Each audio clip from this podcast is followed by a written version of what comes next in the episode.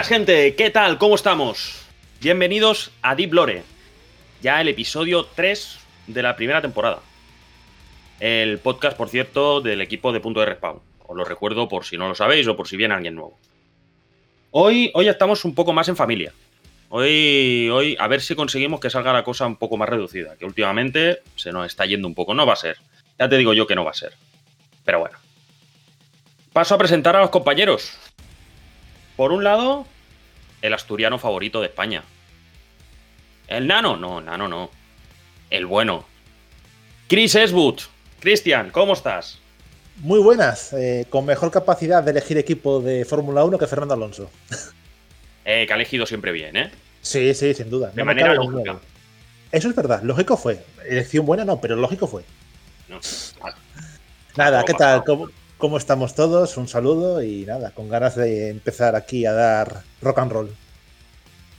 Bueno, bueno. Me alegro. Y tenemos nueva incorporación. Tenemos, nos han fallado el resto. La verdad, Patri no está, Corsario no está por vicisitudes de la vida. Traidores. Y hemos podido engañar a un compañero, a otro compañero de reacción. Raúl, ¿qué tal? ¿Cómo estás? Muy buenas. ¿Qué tal? Bueno, pues aquí estaba yo para cubrir las espaldas y me contáis esto y digo, bueno, lo mismo no he entrado tan amigablemente aquí, pero ¿qué se le va a hacer? Sí, sí, sí. Aquí todo el mundo tiene las puertas abiertas. Raúl, háblanos un poco de ti, que al resto, al resto ya más o menos nos van, nos van conociendo, pero tú estás de nuevas. Sí, ¿verdad? Bueno, pues no solo debuto aquí, sino que llevo relativamente poco tiempo en punto de respawn, que ha sido poco tiempo, pero el mejor tiempo que he estado en un medio de prensa hasta ahora, así que todo bien. Ole, y, ole, ole, hacer, hacer la pelota, ¡yu! Digo, una jefes, hombre. Y, y a ver qué tal se me da esto, ¿no? Y si puedo aportar algo nuevo a este podcast. Eso seguro. Voces nuevas siempre refrescan. Siempre refrescan. Por fin, por fin, un podcast en los que nadie se va a meter con miedo. Lo voy a echar Todavía. No, no, no, no, no. Todavía. No, no, no, eh, no, tenéis, no tenéis motivos. Ya no nos la darás, no te preocupes. El ser viejo, ¿no? De, sí, de por sí. El ser viejo. Bueno, Bueno, di, di, Cristian. no, la verdad que tu hoja de personaje tienes mucho nivel ya de experiencia. O sea, experiencia tienes para aburrir, ¿eh? Está la mierda. Hombre, es que no tienes que hacer el carrito, hombre. Es que. No, bueno, no sé si has escuchado los últimos podcasts, pero Raúl, aquí estábamos diciendo que si la historia ellos la estudiaban y yo la recordaba, que había un juego que había que escribir en griego antiguo y yo recordaba las letras de aquel entonces. Eh, aquí ha habido bastante. Si queréis, los que Estoy... estáis escuchando, si queréis ver una colección de insultos hacia mí, mmm, tirad para atrás en otros podcasts y ya, lo, ya los encontraréis. Sobre Porque todo se decir- concentran al principio. He de decir que estoy totalmente de acuerdo. O sea, para que Jordi Hurtado sea joven al lado tuya ya tiene que ser una cosa complicada, ¿eh? Hombre, este Jordi Hurtado está operado. Que es lo que tiene. No todos le- llevan los kilos tan bien, ¿sabes lo que te quiero decir? Y él ahora hace anuncios de coches también. Ah, no, de coches de seguro, de no sé, de algo. De Está seguro, sí, coches. sí, sí, Sí, la la cogió el a Matías Prats. Ahora se ha convertido en el nuevo hombre de los seguros de vida. Hostia. Bueno, Edu, cada vez más cerca de anuncios seguros. ya, lo- ya estuve años vendiéndolos. Deja, deja. ya está, tiene un de contacto hecha. Ya se está, ya cierra está, el quita, círculo. El círculo de Elden se cierra. Quita, quita, quita. Quita. Hechas las presentaciones, eh, Cristian, ¿de qué vamos a hablar hoy? Bueno, pues hoy tenemos un programa muy, muy, muy interesante. Vamos a analizar, bueno, eh, ha sido una semana tranquila en el medio, con lo cual seguro que no hablaremos nada del tema de notas, ni de atrasos de los videojuegos, ni de salidas, ni nada. La verdad que es un- ha sido una semana muy tranquila. Vamos a hablar del el retraso del Alan Wake 2.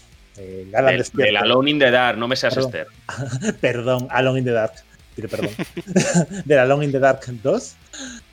También eh, vamos a analizar toda la movida que ha habido en redes sociales con la nota del Starfield. Y bueno, también eh, vamos a hablar de cómo Baldur's Gate 3 ha dominado y va a dominar este año eh, todo el tema de valoraciones de los videojuegos. Igualmente tenemos los lanzamientos indies de esta semana. Y bueno, como siempre, las que estamos jugando. Y también escuchar la atractiva voz de Edu durante todo el podcast. Uy, uy, quita, quita. Que nunca falte, por favor. No, que no me falta a mí la voz. y to- todo, esto, todo esto en vuestro podcast favorito, eh, Deep Lore, y que es un podcast original de Punto de Respawn. Exacto. Un saludo a Corsario por haberlo dicho bien a la primera. Nos falta Corsario, no tenemos recomendación. Nada, Bueno, ¿qué le vamos a hacer? vaya. Dicho Pero- lo cual, sí vamos a tener eh, a qué estamos jugando porque hay cositas que comentar. ¿eh? Sí, sí, Y tanto. Algo, algo habrá, algo habrá. Pues dicho lo dicho esto, adelante cabecera.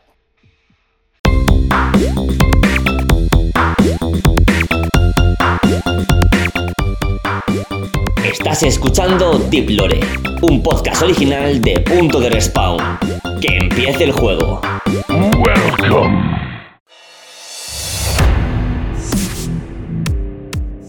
Y vamos a empezar por lo, por lo triste. Vamos a empezar por lo triste. Que es, bueno, triste en cierta medida. El retraso de Alone in the Dark. Que venía, iba a salir el 24, 24, 25 de octubre. 25. 25 de octubre. 25, sí. 25 de octubre, en un mes en el que prácticamente no hay nada. En el mes, el mes Spooky es. Sí, tal cual. Spooky Month, como le dicen a los chavales. Y justo en la Y- semana de Halloween. Exacto, en la semana de Halloween. Y lo han retrasado al 24 de enero del año que viene, buscando una ventana de lanzamiento un poco más tranquila. Al 16, Hay que decir que tenía Sí, que el salir 16. el, el, el 26 es. ¿no? No, 16 de enero. Ah, 16. 16. 16 de enero. No sé por qué tenía el 24. Bueno, 16 de enero. Me sirve. El- el- esa semana me parece que el Alan Wake salía el 19 y lo retrasaron una semana y lo pasaron al 25, si no recuerdo mal. Sí, hicieron acomodaciones para que no se pisara con otros juegos. De, Que no se pisara con el, Spy- con el Spider-Man. el Spider-Man 2. Claro. Correcto. Con el Spider-Man 2. Y se fue un poco más atrás. Y el Alone in the Dark ha dicho, pues yo me voy más para atrás. Y se va Es- para enero. Es que es verdad que lo que sale en octubre. Uf, o sea, ¿eh? hay de todo. Yo-. Desde Mario. Yo personalmente lo agradezco. Sí, Yo, lo agradezco. Que se haya ido a enero, mi- yo lo agradezco. Mi cartera también. Y la del banco mm, ya no me llama tanto. Sí, porque aparte puede ser un buen autorregalo para Reyes. O sea que, quiero decir, saliendo el 16 de enero, pues, oye, son 10 días después de Reyes, con lo cual, claro, te lo y lo llega, te llega justo a tiempo. claro. Para enero, hay para Reyes o para Carnaval o, o para lo que Sí, sí. sea. No, Final. Muy buena decisión. eh. Creo que es una cosa que si el juego se puede pulir mejor, salir en una época más tranquila para ellos, pues a tope. Y los que van a agradecer sobre todo esta decisión son los trabajadores de que están desarrollando el juego, porque tener unos cuantos meses más para poder pulirlo y no tener que hacer crunch ni nada de estas cosas que suelen hacerse ahora en el mundo de los videojuegos, creo que viene genial. Sí, Más aún ¿quieres? sabiendo que hay hay varias desarrolladoras que tienen trabajadores que se quieren poner en huelga para protestar contra las condiciones de trabajo que tienen. Ya, ya, ya venía siendo hora. Pero bueno. Pero, ¿quieres decir que ya el crunch ya no lo tienen hecho? Claro, Porque- eso se tiene Eh, que asumir. Claro, pero es que estamos hablando de que salen dos meses. Ya, si no es Gold, tiene que quedarle muy poquito para ser Gold. Y no han dicho lo vamos a retrasar para acabar de pulirlo. Además, estamos hablando de un juego, es un survival, no es un juego de mundo abierto, no, no, no creo que sea tan difícil tenerlo más o menos pulido. No sé si va a tener repercusión positiva con el tema del crunch. Eso no lo sé. Habrá que que ver las noticias cuando se acerque esa fecha, supongo. Yo, yo creo, creo que les irá bien por el tema de ventas. Eso sí, eso. Sí. Y creo que lo, lo hacen realmente para eso. Y que las condiciones, mm, si no han cambiado ya, o sea, si, si no han sido buenas ya, no creo que vayan a ser buenas ahora. Que no lo sé, ¿eh? No lo sé. No sé qué condiciones han trabajado, no, no se ha dicho nada. Ahora el tema del crunch está bastante más. ah, más sí, es más Vox Populi. Y más vigilado, está más vigilado sobre todo. Está- sí, se denuncia más. Sí, antiguamente no se denunciaba tanto, pero este ahora ya se denuncia más. Y, y es algo. Eso es algo bueno. Que la gente, bueno, que se sepa lo que hay, ¿no? sí, sin duda. También te digo, el- el- la saga de juegos que más crunch creo que ha tenido en la historia, de lejos, probablemente sea GTA. Habrá que Sí. saber conforme pasen los meses cómo están los trabajadores de Rockstar. Porque puede ser un tema eso. ¿Tú sabes quién de todo Rockstar tiene más crunch? Dime. El que está imprimiendo billetes. Dios. Del, Sobre del todo GTA ese, ¿eh? Hay uno que está imprimiendo billetes a mansalva, que es lo que, es lo que están haciendo. Yo pido una cosa a los dioses, que es poder ver durante 15 segundos la cuenta bancaria principal de Rockstar y ver cómo va subiendo de pronto, ¿sabes? Las cifras como cada segundo se multiplica por dos o por tres de forma exponencial. Es increíble. Sí, bueno. ah, han hecho algo bueno. No van a tener. eh, Los de la Lonin de Dar no van a tener las mismas ventas, ¿eh? No, no. No, tristemente no, pero esperemos que por lo menos les vaya bien cuando llegue esa nueva fecha de lanzamiento, porque si no esto que siempre decía, por ejemplo, si quiero un Miyamoto de que es mejor que salga un juego tarde a que salga mal, le va a salir por la culata. O sea, Sí, pero. Pero eso ya no. o sea, Bueno, también te digo, ¿eh? esa frase de que es mejor que salga tarde que salga mal, depende. Si vas Claro. retrasando un juego 3, 4, 5 veces, 6, 7, 8, hostia, llega un Pero- punto ya en el que el público ya está un poco cansado de, ¿sabes? Pero es que no tienes que retrasarlo dos, tres, cuatro, cinco veces, no. Saldrá cuando esté. Estamos trabajando en esto, Sí, ¿vale? eso. Saldrá cuando tenga que salir, se acabó. Y ya avisaremos. Y que vayan sacando cosas conforme vayan teniendo, ¿vale? Te lo, me parece bien. Ahora, no me pongas una fecha hoy, me lo retrases dos meses, al cabo de un mes me dices, hostia, no, es que todavía no lo tengo, te lo voy a retrasar cuatro meses más y después tal. Eso es el problema. Dame una fecha posterior, ya desde un principio, o, o no me dé fecha. Estamos tal, ¿vale? Pero ves enseñando cosas, ¿vale? Porque después, si no tienes el síndrome del, del Silson, que no sabe nadie qué le pasa, o del Beyond Good and Evil 2, que tampoco se sabe nada, ni tampoco está cancelado, ni, ni, ni nada. Skull and Bones. El, bueno, pero el Skull and Bone, el, no, el Skull and Bone sí, el- pero sí es verdad, han tardado mucho en sacar cosas. Sí, ya va por la tercera eh, directiva, o sea, la tercera persona encargada que, que cambia. A ver, es que es un tema. Y ya, ya, por ejemplo, el meme con el Cyberpunk de la pantalla amarilla esperando un nuevo anuncio de un retraso, ya se llegó a un punto que la gente lo tomaba como meme. Pero es que. Mira, el tema del Cyberpunk es un tema aparte. eso es un Es un tema tema aparte, porque- importante, sí. Porque es que, es que directamente mintieron. Sí. Es que mintieron. Ese es el problema, que mintieron. Mintieron no con la concepción del juego, con lo grande que iba a ser. No, mintieron con el apartado técnico. Lo dije el otro día. Lo que no puedes decir es que el juego funciona sorprendentemente bien en consolas, en Play 4 y en Xbox One. Uf. Que funciona sorprendentemente bien a un mes vista del lanzamiento y que el lanzamiento sea ese. Sin duda. Y sobre todo por los puede ser. trabajadores. Por la gente que, que trabajó de verdad con su ilusión para que el juego saliera bien. Porque al final un directivo puede decir lo que quiera. Pero los pobres que acaban siendo machacados por el, por el crunch y cómo salga el juego son los trabajadores. Y el- al final Cyberpunk ha vendido mucho. Sí, pero sí. es, verdad, es verdad que, sí- que es una mancha, a mi modo de ver, para CD Projekt importante. Sobre todo por eso, por los jugadores de PS4 y la, y la Xbox eh, antigua. Por supuesto, lo- los primeros meses fueron sin duda un descarrile total. Sobre todo creo que el punto más bajo que alcanzaron fue cuando se retiró el juego de las tiendas digitales porque estaba en un estado terrible. Pero luego al final las ventas no han sido malas. Pero porque con el paso del tiempo y con actualizaciones y muchísimo trabajo de los desarrolladores, el juego está en un estado jugable. Y bueno, ahora que llega el DLC, quién sabe, ¿no? Si tiene un empujoncito más. El, el DLC tiene pinta de que va a ser una locura. ¿eh? Sí, ese tiene bastante buena pita.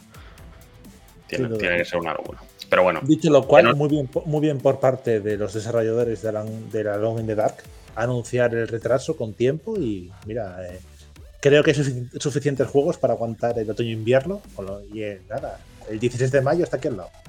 O sea que no hay Y- problema. no, 16 de enero. De enero, pero El, y es de aplaudir, bajo mi punto de vista, la franqueza. Lo han dicho tal Sí, cual. sí. Vamos a buscar una ventana de lanzamiento más tranquila. sí. Y lo han dicho. No han dicho, Sí. "Oh, vamos, vamos a aprovechar, vamos a pulir ciertas. No, no. Oye, vamos a vender, vamos a poner el juego, vamos a lanzar el juego cuando se pueda vender. Ni falsas promesas, ni quiero decir, ni mentir, ni poner excusas, ni paños calientes. O sea, perfecto. Nada, nada. Y- Di, di, di, di, Raúl. ah, que, eso siento que se aprecia mucho últimamente, ¿no? Que no se haga ni un tipo de promesa ni nada, porque los consumidores al final lo que quieren es sinceridad, ¿no? Un poco de transparencia. Al final nunca sabes qué hay detrás de las oficinas, a menos que te lo digan ellos. Entonces, creo que han hecho un movimiento muy acertado, sin duda. Esperemos, esperemos que le vaya muy bien. Yo le tengo muchas ganas. Me jugué la demo. Me pareció rarísima. Rarísima. ¿Y eso? No, enten- no entendía lo que estaba pasando. Digo, ¿qué, está, qué es- qué- qué está pasando aquí? ¿Qué, qué se han fumado? ¿Y por qué no me lo dan a mí? ¿Vale? Ah, ¿Por qué no tengo yo acceso a eso? Eh, posiblemente sea ilegal. y. Y eso, el que, te- que le tengo que va a ser un va a ser el primer juego que vaya a jugar, que, que vaya a comprar en 2024, segurísimo. Segurísimo, vamos. Que no tiene. No, no me cabe duda. No es aquello de bueno, ya veré. No, no. Este, este lo voy a gozar, vamos. Que no te lo acabas de creer. Tu cartera está ya sintiendo el golpe, ¿no? Bueno, no mucho, porque tampoco creo que salga muy caro, pero. O eso esperemos. Bueno, Ahora, eh, bueno. edición normal, 80 euros. ¿Ah? ¿Cómo? Ni que fuera de Nintendo el juego. Si fuera de Nintendo, sí. Si fuera de Nintendo, seguro. Sí. Pero eh, estábamos hablando. Ah, uy, Raúl, es- esto no te lo he explicado. Uy, Soy, dígame usted. soy el sastre de las ondas. De las Tengo- ondas. Sí, tengo una facilidad para hilar temas. Bah, que es una locura. Es una locura. Tengo. eh, Y los hilo de una manera. El tejedor de la radio. El tejedor, el tejedor, sí, sí, soy un sastre. Si fueras un jefe de Dark Souls, serías algo de eso, en plan el, el tejedor de argumentos. Pues. Por el estilo. O del Blasphemous. Pero bueno, en el Blasphemous hay un, hay un, hay un jefe del Blasphemous 2. Ya, ya. Creo que sé cuál dices. Creo que alguna cosa he escuchado al respecto. Sí, sí. hostia. Guiño, guiño. La madre que lo, la madre que lo parió. Bueno, que. Tío, cómo cuesta. ¿eh? Bueno, que. Hablamos de promesas. De, de no hacer promesas que no vayas a cumplir. Que tu boca no firme contratos que tus acciones no pueden pagar. Y vamos a hablar de Starfield. También, que hay uno por ahí metido, el Todd Howard, que tampoco promete nada. No, no, nada. Nada Nada, nuevo de su parte también, ¿eh? Creo que nunca hace estas cosas.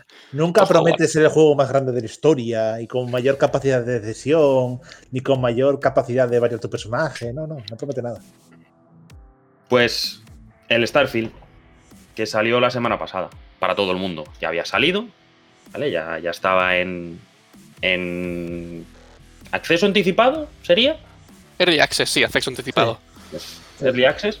El día 6 ya salió para todo el público. Y el mismo día 6 consiguió un millón de jugadores simultáneos. Que es una, Eso que es una es. burrada. Es una burrada para un juego Sí, sí. de Bethesda y un- no ser un juego online ni nada. o sea. Se ha estrenado de maravilla, vaya. Se ha, estrenado, se ha estrenado de maravilla. Se ha estrenado con muy buena recepción por parte de la crítica. Estamos hablando de 8 y 9 y un poquito más.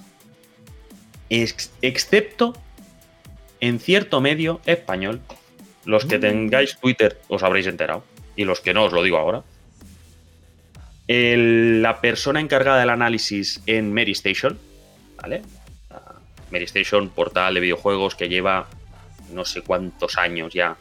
Igual 26, 27 años, vamos. A o sus, sea, Sí. a sus- a sus una espaldas de años. Una Son muy veteranos en esto.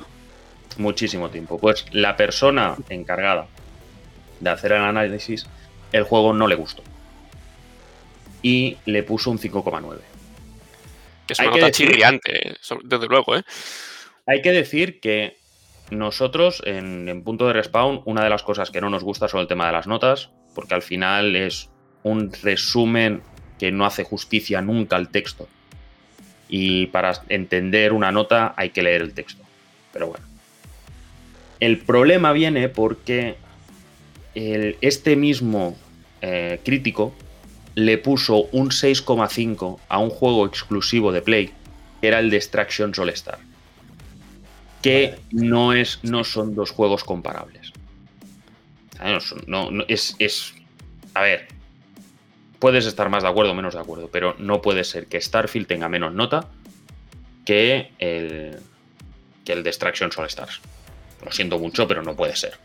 ¿Vale? No, no, no tienen ni la misma escala, ni son el mismo tipo de juego, ni tienen nada que ver una cosa con la otra. ¿Vale? Pero el problema en sí no es la nota. El problema es la persecución que ha tenido este crítico, que puedes estar más a favor o menos del trabajo que ha hecho. Puedes pensar que no se ha comportado de una manera profesional. Cualquier cosa de estas. Se puede pensar lo que sea. Lo que no se puede hacer es eh, avasallar por redes sociales detrás de un nick. Eso es lo que no se puede hacer. Pero nunca, vaya. Yo no estoy, no estoy de acuerdo con esa nota. 5,9 a mí no me parece que sea una nota. Y puedo tener mis razones de por qué ha tenido esa nota, le ha puesto esa nota, no le ha puesto esa nota. Pero nunca voy a ir a criticar de manera fehaciente a un compañero, a un periodista que ha dado su opinión. Porque al final un análisis también es una opinión y él ha dado su opinión. Si no te gusta, dejas de leer artículos de esa persona y punto. Porque no te gusta su opinión, perfecto. Pero no le amenazas de muerte, ni, ni deseas que le despidan, ni nada por el estilo. Si no es profesional, ya se encargarán sus jefes de decirle lo que le tengan que decir. Pero la sociedad no puede decir, no, no puede avasallar de esta manera. Si somos una comunidad, tenemos que serlo, pero vamos a ser una comunidad sana, coño. No vamos a ser. Que no nos miren como los raros estos de los videojuegos que cuando no le ponen la nota que ellos quieren, mm, se cabrean. Yo ya he dicho lo mío. Ahora hablad vosotros. Claro, ¿no? Porque qué bien le haces, ya no solo a la página, sino a, al resto de la comunidad de que le guste Starfield, ¿no? Porque es lo que tú has dicho. Si alguien tiene que decirle que lo ha hecho mal o que ha pasado esto o lo que sea, son sus superiores. Porque es verdad que eso, puedes no estar de acuerdo, que es lógico. Hay muchas veces que las reviews, bueno, hay mucha gente que se toma las reviews con más o menos peso. Yo, por ejemplo, creo que es una mera indicación de cómo es el juego, un resumen muy, muy rápido, como tú has dicho, de lo que es la reseña. Pero claro, de ahí a decirle al pobre hombre que se mate o todas las barbaridades que le han soltado por redes, ya hay una línea que no se puede superar. Y creo que estamos de acuerdo en eso, ¿no? Sin duda. Eh, a ver, por partes. Yo llevo muchos años leyendo Statins. O sea, eh, durante muchos años he sido un consumidor de la web y demás, incluso de los podcasts que tenían a lo largo del tiempo. Considero que Starfield no es un juego de 10, no es una obra maestra. Para mí no es ni siquiera el mejor juego de- del año, pero no es un 5,8. En ningún tipo de lugar me parece un 5,8 tendrá sus fallos, sus defectos. Yo en el podcast he sido bastante poco creyente en, en Bethesda y en Todd. Por motivos personales y por cientos de mentiras que me ha soltado ese hombre. Porque se la Dicho lo busca a cual- veces. Dicho lo cual, es, me parece, por lo que he podido ir viendo, tengo pendiente jugar según pueda. Me parece que es un juego con bastante buena pinta, con bastante buena ambientación y con elementos interesantes. Que no va a ser una- obra magna, lo dudo mucho. También es cierto, Bethesda no sé hasta qué punto hace obras magnas. Más allá, lo siento, por gusto personal. Pero para mí el gran juego de Bethesda es eh, Fallout New Vegas. Pero no son juegos. Bethesda. Sí, pero son juegos muy. son juegos con mucho carisma, con mucho encanto, son juegos con muchísimo que explorar, mucho que vivir y que sentir. No obstante, me parece muy importante abrir el melón de que eh, hay un problema con las notas en los videojuegos. Parece que un juego que tiene menos de un 8 es literalmente horrendo. No sé qué os parece a vosotros, pero me, asombra cómo, aun si fuera nota, baja, nota muy baja que lo es, si un juego es de un 6 o un 7, parece que es poco menos que injugable. No lo entiendo. Hombre, de ahí el... A ver, la, la industria está cimentada en los juegos de 7 y 8. De los que más hay son 7 y 8. Juegos que te, que te divierten, que no son portentos gráficos, que no son mm, maravillas ni en lo técnico, ni en lo sonoro, ni en lo jugable. pero, que son, que, pero son disfrutables, tremendamente disfrutables. Un te lo fumas manual. Claro, son, pues eso, juegos que te los fumas y te quedas tan a gusto. Y te quedas tan a gusto. Y no puede ser, estoy de acuerdo contigo, no puede ser que un juego que esté por debajo del 8 sea un mal juego. No, perdona, ¿por qué es un mal juego? Un juego de 7 a lo mejor. Claro, un juego de 7 a lo mejor te divierte más que uno de 9. Sin duda, sin duda. Por supuesto. Y además un efecto que se consigue con esta necesidad de que todos los juegos tengan notas muy altas para ser buenos, es que los que de verdad son extraordinarios y que se merecen un 9 con algo o un 10, al final se mezclan entre los que están ahí empujados y a los que se les da más atención. ¿Sabéis? Sí, es, por ejemplo. desvirtúan la nota. Claro, se le quita como valor a esa nota tan alta. Porque si hay tantísimos. Claro. Si, tú, si, si el único juego bueno es el juego de 9, de 9 hasta 10, claro, no hay tanto juego. los juegos buenos, pues no son. No son tan excelentes. A ver, el Elden Ring. O yo, yo en esta categoría de juegos excelentes pondría, pues, eso. Un Elden Ring, un God of War, Ragnarok, más que el. Más que el God of War del 2018. ¿Vale? Me parece un puntito mejor. El. The Last of Us 2, por ejemplo a mí de las copas 2 me gustó más que el 1. Uy, uy, No, es verdad. menos mal que no había podcast cuando salió de las sofás parte 2. Porque el odio que le cayó a ese juego, siendo para mí también una obra maestra, incluso la narrativa. Fue un juego muy controversial, vamos. Incluso la, narrativa. dejémonos, victorias. Fue controversial porque dijeron había una persona, que había una persona trans y en la portada había una mujer que si te mete con la mano abierta te cambia de raza. También es verdad que hubo otro problema con lo que sucede a según qué personaje en el juego. Sí, a cierto personaje importante. sí, sí, pero, pero el hate ya vino de antes. Ah, sin duda. O sea, mucha gente... hay, un, personaje trans, ¿vale? Que ni siquiera es de la que hablamos. Exacto, que ni siquiera sabe. Es increíble. Y, lo siento, y lo siento si alguien mm, lo considera spoiler, el juego salió en 2020, ¿vale? Hace tres años. Y fue uno de los juegos más importantes, el último gran exclusivo de Play 4. Creo que ya no entramos dentro de lo que es el spoiler. Digo yo, ¿eh? No sé. No sé si lo veis Bueno, y porque esa escena voló por internet día uno. Ah, o sea, todo el mundo se enteró y ni siquiera había jugado el juego. Claro. El, es lo mismo que ha pasado con la serie, ¿vale? Es que no es. El, la persona que viene y te dice es que en la serie de las tofas hay pocos zombies. No ha jugado. también os digo, también os digo. The Last of Us no es un juego donde los zombies sean la parte. Em, el núcleo. Para mí, el núcleo es una historia de personajes, es una historia de la evolución de la. de la.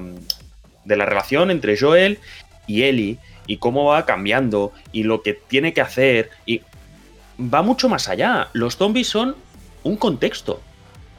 Sí. También os digo, os emplazo a cuando salga la segunda temporada en HBO, qué va a pasar en el momento Mario Golf.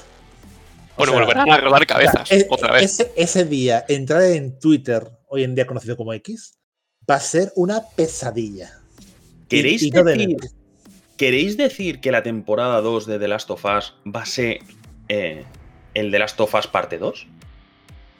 O quizás el. Bueno, sí, es. Sí, la Han verdad. pasado cuatro años entre uno y otro dentro del juego. Pasaron cuatro años. Ahí tienes historias que contar. Digo yo, ¿eh? Cuidado. Se podría aprovechar, desde luego, desde luego. o sea, tienen un hueco ahí para contar algo. Y y estoy convencido que Neil Druckmann sabe, que, que sabe lo que pasa ahí. Sabe lo que También pasa es ahí. verdad que está la gente esperando con las hachas y con eh, las antorchas preparadas para según llegue el momento del Mario Golf, eh, descuartizar a Neil, a Neil Druckmann. O sea, Ya salieron, ya salieron con el episodio 3, ¿eh? Sí, sí, pero tal cual. Es, es increíble. Y esto también se refleja en la prensa de videojuegos. Sí, sí. Eh, También. Star- Starfield para mí no es un 10, pero muy fácilmente podría ser un juego de notable. Dicho lo cual, si el periodista y el crítico de videojuegos, con me imagino que años de experiencia analizando videojuegos, le quiere cascar un 5,8, que lo haga. Se podrá criticar más o menos, o podrá tener cada uno su valoración personal del análisis y del juego. Pero de ahí, amenazarlo de muerte, querer que le despidan, eh, insultarle, decirle que no sabe de videojuegos, hombre, a ver, no sé, siendo una persona que trabaja en un medio con muchos años de experiencia analizando videojuegos y demás, pues, jolín, eh, creo que no se puede dudar tanto de la profesionalidad de, un- de una persona que se dedica precisamente a esto. No, y al final también es que no ha sido solo él. Es que a Paula García, de Eurogamer, también le han caído palos. Sí, Por, por Sí. no recomendarlo. Bueno, sí, sí, tal cual. Es, es le han increíble. caído palos. Que ya. Paula ya viene de, del E3 en el que presentaron o les dejaron jugar o les enseñaron una, una parte del juego del, de Cyberpunk. Me parece que fue en el E3 de 2020. No sé, el 2020 o el 2019. Que ella salió de la presentación, todo el mundo subiéndose a los árboles, todo el mundo flipando en colores, y ella salió diciendo, bueno, no está mal. Bueno, le veo fallitos. Bueno, la gente se le tiró encima de una manera brutal. ¿Cómo vas a decir eso? Y mira al final, ¿eh? Y mira al Y final. al final, coño, y al final tenía razón. Mira al final. Y al final tenía razón. O sea, mm, puedes estar de acuerdo o no con una opinión. Porque al final es una opinión, cada uno tiene el suyo. Sí. Pero, joder, no puedes coger y, y avasallar a la gente de esta manera porque no dicen lo que a ti te interesa que digan. O lo que a ti te gustaría que dijeran. Claro, y. sí. Adelante. No, di, di.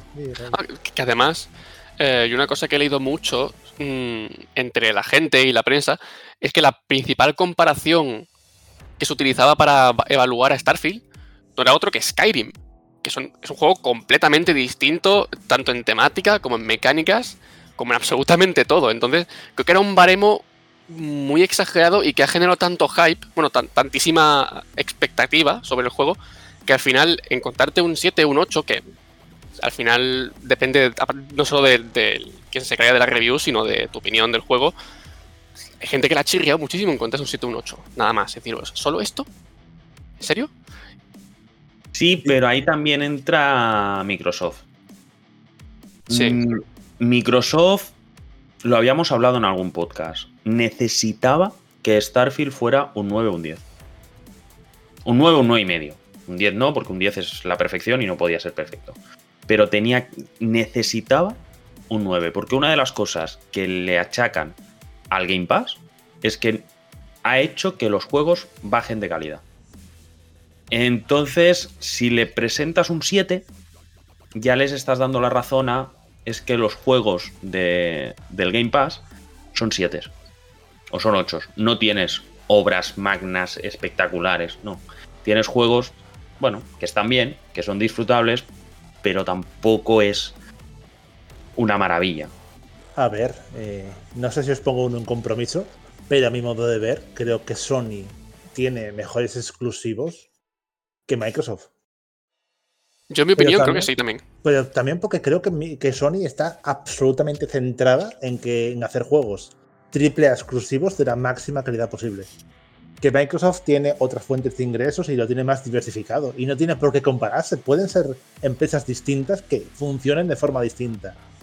Dicho lo cual, eh, cada vez que sale un exclusivo de cualquiera de las tres consolas, aunque en el caso de Nintendo van bastante por su cuenta, pero creo que cada vez que sale un exclusivo de alguna de las consolas hay una, bueno, una review bombing y hay unos ataques por parte de los usuarios de la otra consola que lleva ya pasando demasiados años y debería ir acabando de una maldita vez. Es un cáncer para la industria.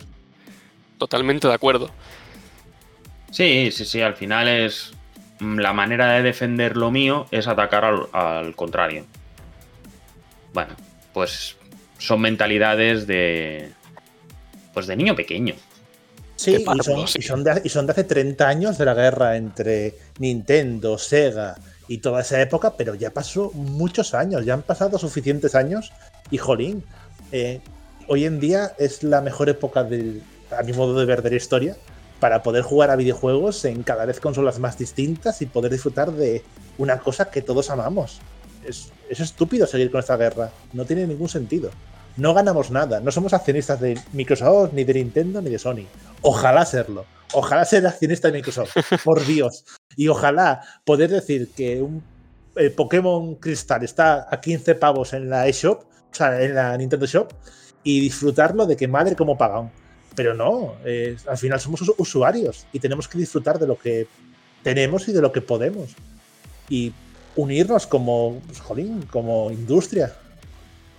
Sí, y utilizar al otro, por decirlo de alguna manera, como ejemplo Sí que el usuario de Xbox podría decir, ostras, Tito Phil, es que me están sacando un Spider-Man 2, tío. Es que me están sacando un... Tienen una, una franquicia como God War. Que mira lo que han hecho, que tenían un hack and slash y lo han pasado a otro tipo de juego con otro tipo... Mira, mira lo que están haciendo. ¿Y nosotros qué tenemos? Nosotros tenemos en Xbox, pues allí el, Starfield, que bueno, que está muy bien, pero el Hi-Fi Rush, que sí, que es súper divertido, que es entretenido, que es un hack and slash de puta madre y tal, pero. ¿eh? El Forza, igual. El Forza, pero no tienes juegos que batallen a día de hoy. Xbox no tiene exclusivos que batallen por el GOTI. También por eso han comprado tantos, tantos estudios, espero.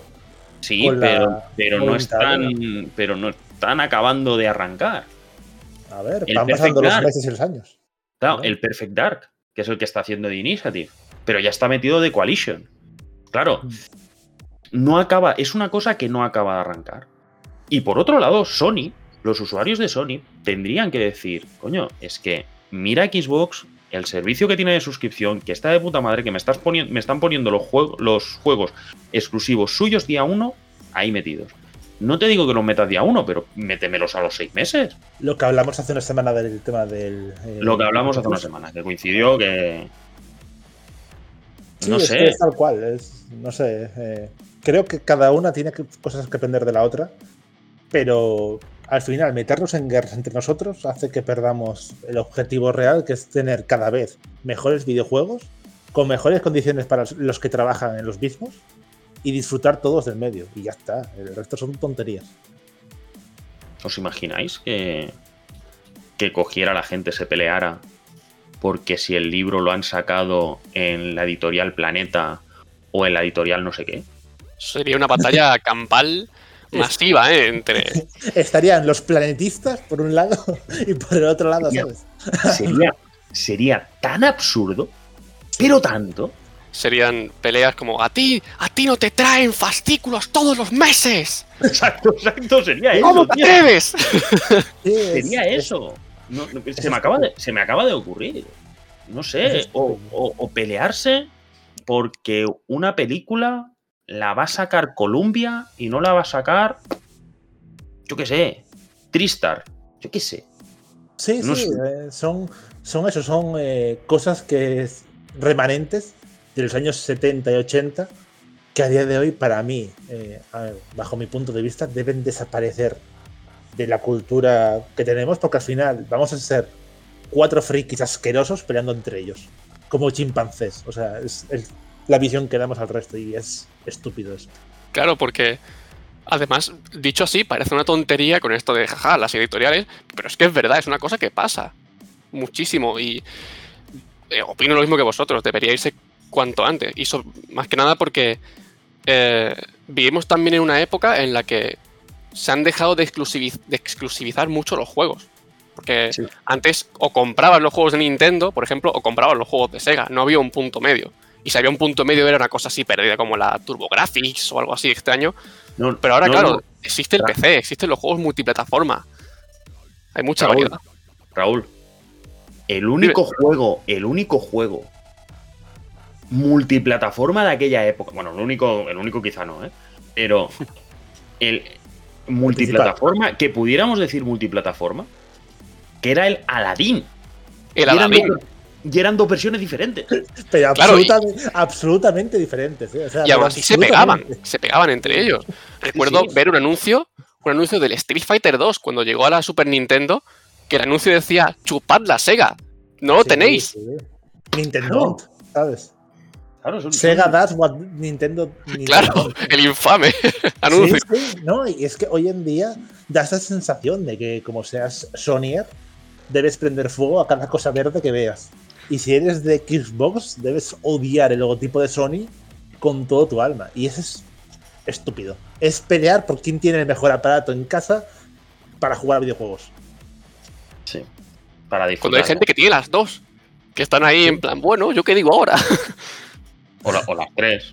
o las tres, claro, que tienen también la Switch. Bueno, bueno, a ver, este es un podcast del pueblo. ¿eh? Aquí no se habla de multimillonarios. Respeto. Yo, yo, me voy, yo me voy a callar. Nah, nah. E ibas O a decir que llevo atascado en la PlayStation 4, ¿sabes? Que ni siquiera tengo consolas de esta generación. Yo tengo en casa la Sega Saturn como gran consola. Yo tengo un Cinexin. ¿Cómo? Hostia, ¿no sabes lo que es un Cinexin? Yo sí. Me, me- me suena, me suena. Pero si me No dices qué es, El Cinexin era algo de los años 80, hay que decirlo. ¿Vale? Que eran, eran diapositivas generalmente de ah, Disney. Ah, vale. Sí, la, la con el, pat- con, el, con el pato Lucas. Le vas dando con una manivela Claro. y te, tenía un- como una pantalla delante y ibas viendo pues, los dibujitos. Claro, tenías que ponerlo todo a oscuras. Eran como, como una especie de proyector de, de diapositivas. De diapositivas, pero que te explicaban una historia cortita. A lo mejor duraba 30 segundos aquello. Y tenías que darle toda la manivela. Tenía mejor argumento que muchas series de Netflix, HBO y, y Amazon. sin duda. De HBO no sé, ¿eh? de Netflix seguro que sí, pero de HBO, Ah, cuidado, ¿eh?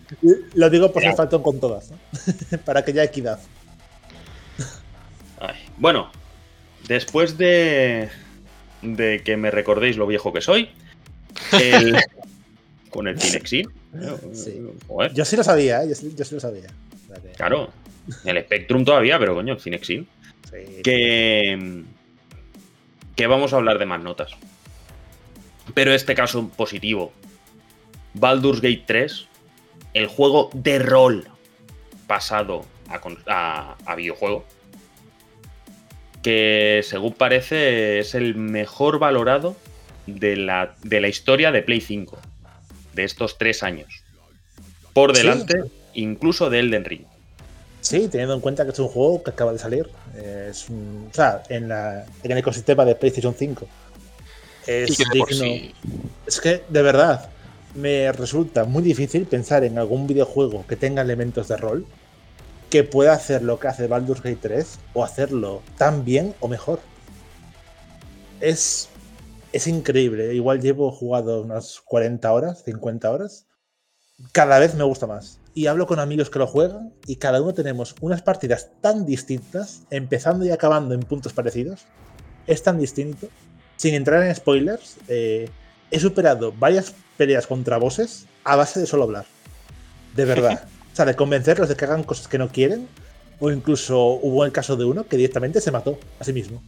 Dijo, me has convencido, mi existencia es un error, adiós. Y es maravilloso, o sea, es el reflejo exacto de cómo es una partida de rol.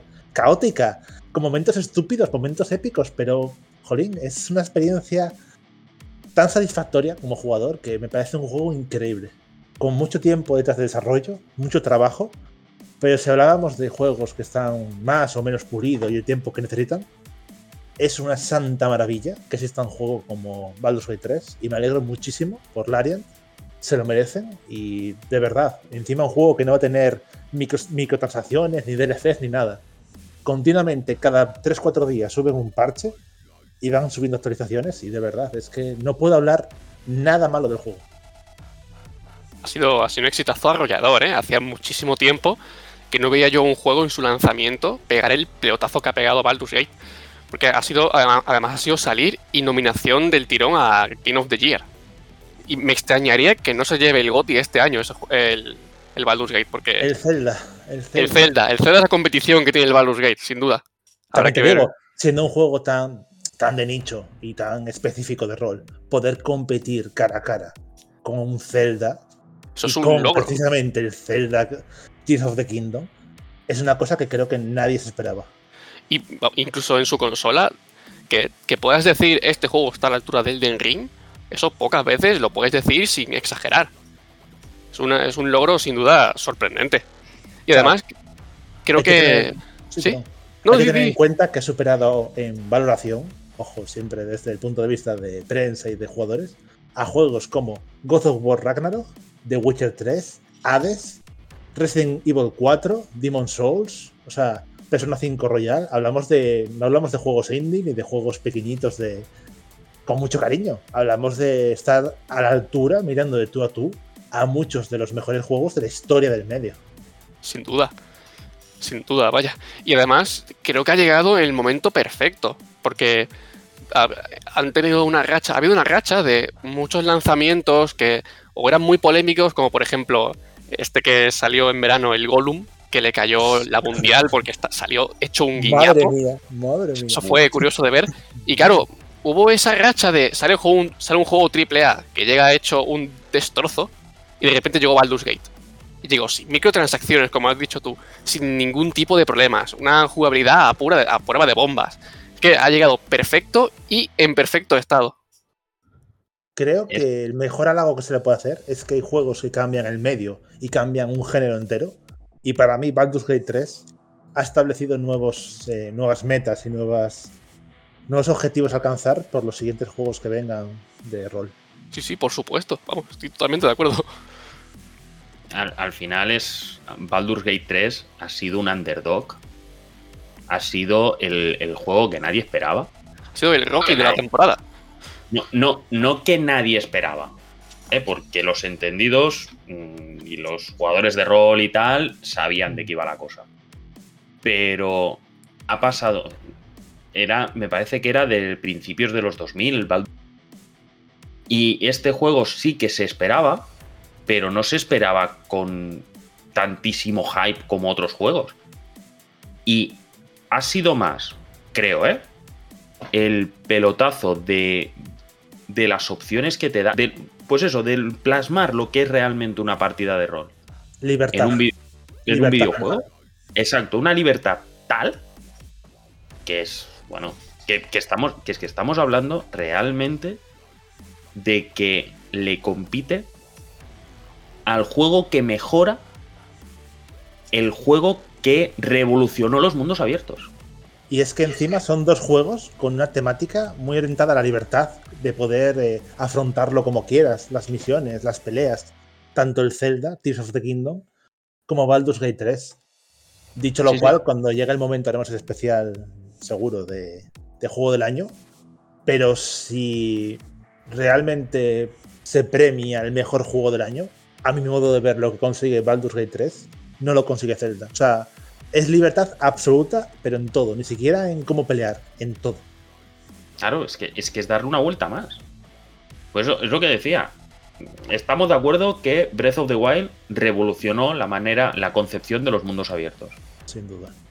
Tears of the Kingdom ha sido una secuela que ha mejorado aquel juego. que, ya es, que ya es brutal. Y, y Baldur's Gate 3 le está mirando a la cara. Se sienta en la misma mesa es que es muy tocho. Y no estamos Sí. hablando de que el juego es un exclusivo de Sony o un exclusivo de Xbox que tienen muchísima pasta, no. Estamos hablando que es del área. Estudios.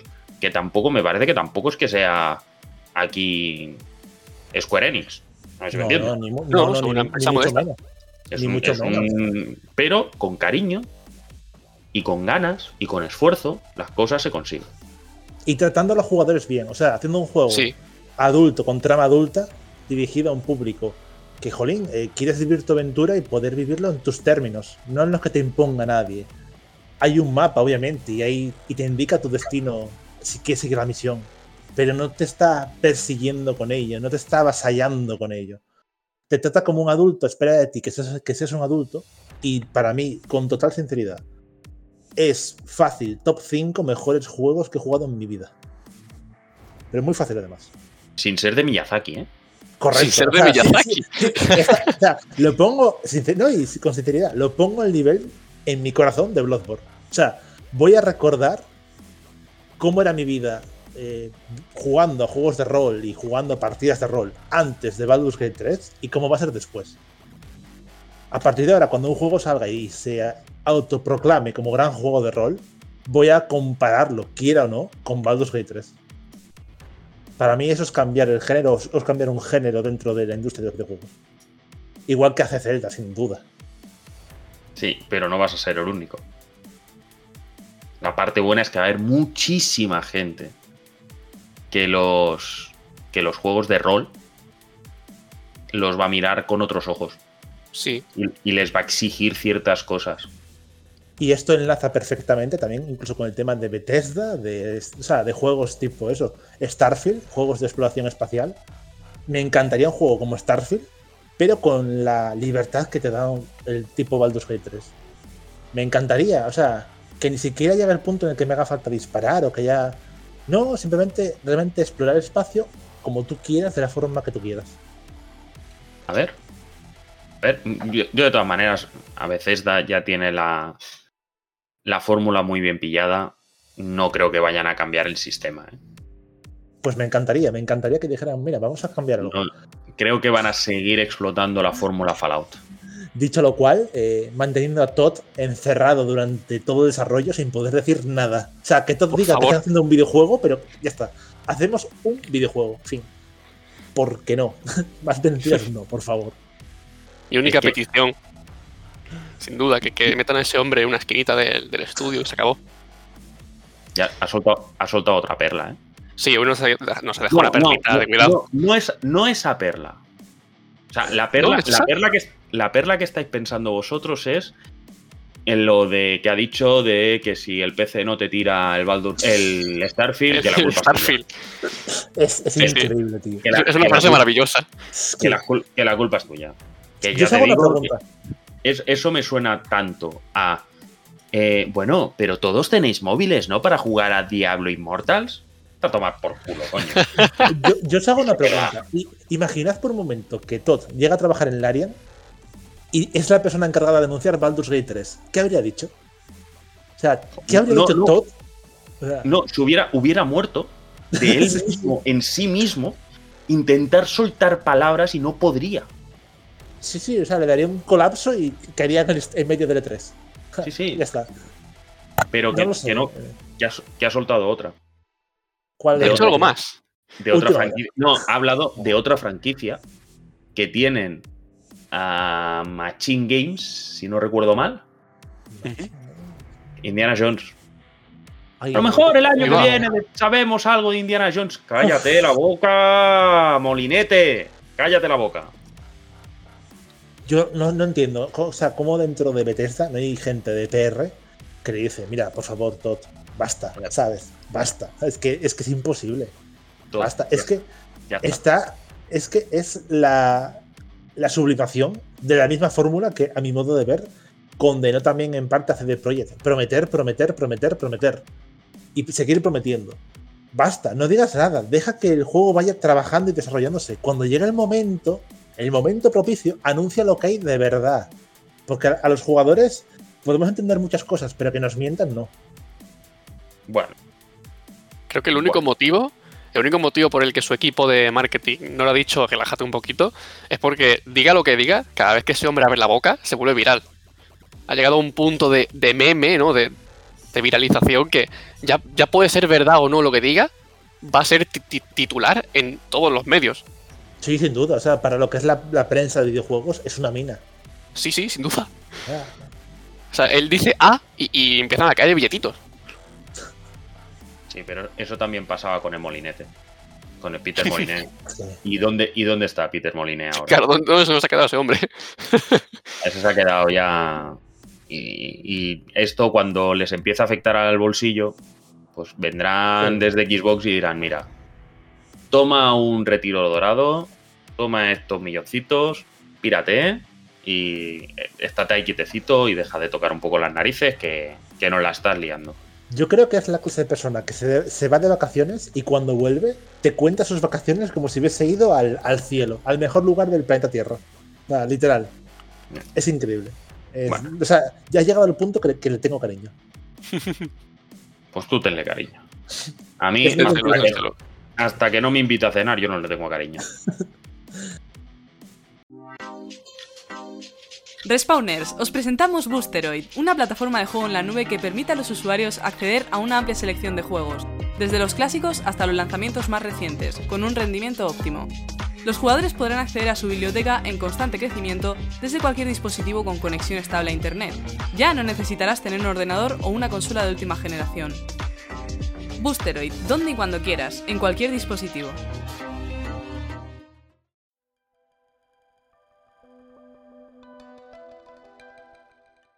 Después de esta tremendísima promo que nos ha hecho nuestra compañera de Bosteroid, eh, vamos a los lanzamientos indies de esta semana. Que tenemos una listita con alguna sorpresita y alguna cosa que hemos visto que, bueno, que no está nada mal, ¿eh? No está nada mal. Lo vamos a hacer entre Cristian y yo. Vamos a ir, ir diciendo y demás. eh, y, y Raúl, tú cuando quieras meter baza, tú metes baza, ¿eh? ¿Vale? Mete, mete baza sin problema. A ver, vamos a empezar con el día, el mismo día 11, hoy lunes, que sale el Auma a Detective Noir Story. Una novela visual de deducción, claro, es a Detective, de Sennam Games, que sale para Steam y para Switch. Cristian, ¿nos puedes decir algo de esto? Bueno, eh, pues sí. eh, hoy, eh, lunes, tenemos esta novela visual que la verdad es que tiene una estética bastante interesante y bueno, para los fans del género puede ser una gran noticia. Creo que es un juego que pasa muy por debajo del radar, pero que tiene bastante buena pinta y veo, por lo que tengo visto por internet y demás, creo que la gente está contenta. Dicho lo cual, es muy importante remarcar que va a venir totalmente subtitulado a español, y bueno, que nada, el día 11 está ya a la vuelta de la esquina para poder jugarlo. Publicamos el podcast el día 11, imagínate si está a la vuelta de la esquina. O sea que, y tanto, y tanto. Mañana, para Play 5, Play 4 y Steam, Eternights. Del estudio Sai. No del estudio 6, mal dicho. No, estudio Sai. Se, se llama así, el estudio. Cristian, ¿qué, nos Bueno, habla- pues- ¿qué nos dices?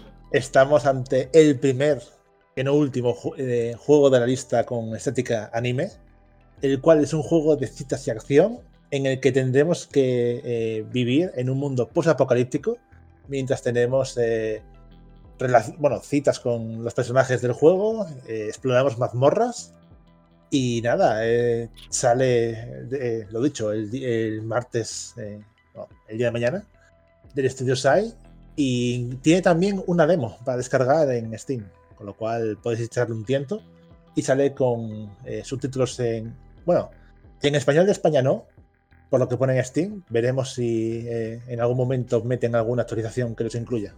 Pero bueno, eh, es un juego con estética muy anime. Y para los fans del género, pues los Isekais pues estarán a tope gozándolo.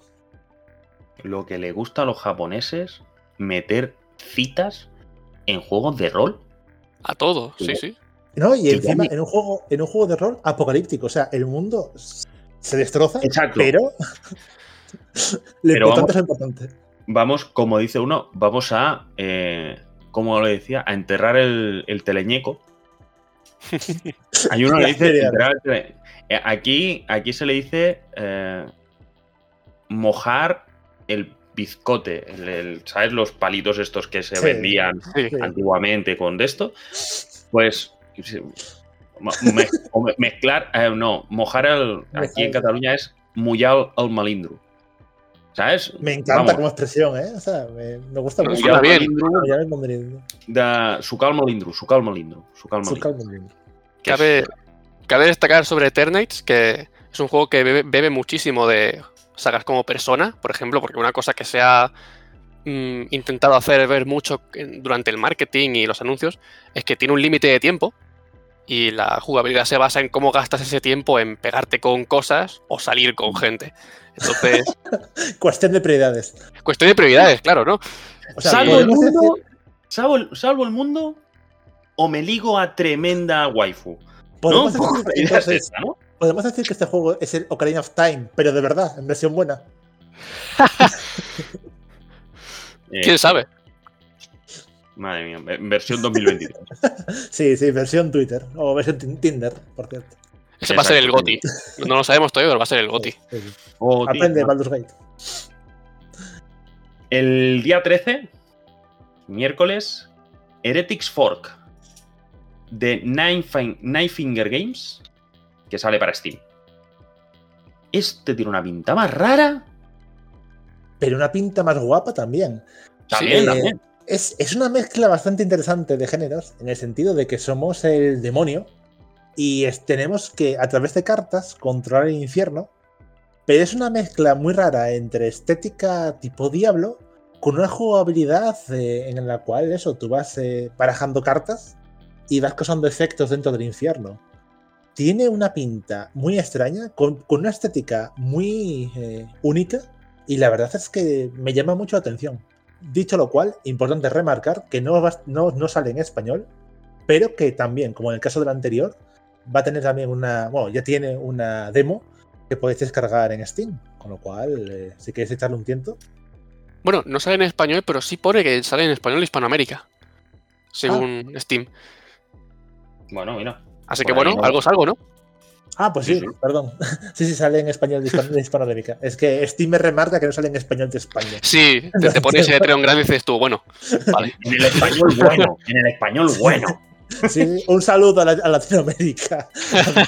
Mentira, ¿eh? Que Edu os quiere mucho, hombre. No, no, No, que, yo no, me, no que yo me- que yo me pasé toda la infancia viendo dibujos en, en español neutro, ¿eh? Yo veía una cosa que me recordaron mis padres, así un poco fuera de contexto. Yo veía Dora la exploradora en alemán, Ah, sin saber alemán. Ah, bien, ah, bueno. bien. Así no porque mal. No, que va, hombre. De idiomas se aprende muy fácil así. Yo a mi hijo No le sé pongo nada de alemán. Dicho lo cual, volviendo al tema del Heretics Fork, el arte que tiene me llama mucho la atención y creo que es un juego que, por lo menos la demo, estaría bien probarla. Sí, sí, sí, sí. Sí, sí. Daré una yo, yo, yo le daré una oportunidad, sin duda. Sí, sí, es un Tower Defense extraño, con cartas, no sé. Bueno, algo diferente. Sí, con No un arte eso muy. que me recuerda a juegos tipo Diablo y demás. Y una mezcla de géneros y de jugabilidad, no sé, distinta, como mínimo. El, el mismo día 13 sale. O sea, esto era el diablo, aquí sale el mal. Que es la, primera, la primera parte del DLC de Pokémon Españita. Que obviamente de Pokémon Company sale para Switch. La primera parte. De. ¿Cómo era? El tesoro escondido. Algo así. Eh, eh, sí, ahora. eh, la, máscara, la máscara turquesa y todo esto. Exacto. La primera parte. Sí, sí, la primera parte. El segundo es el, tes- el tesoro oculto de la aldea cero.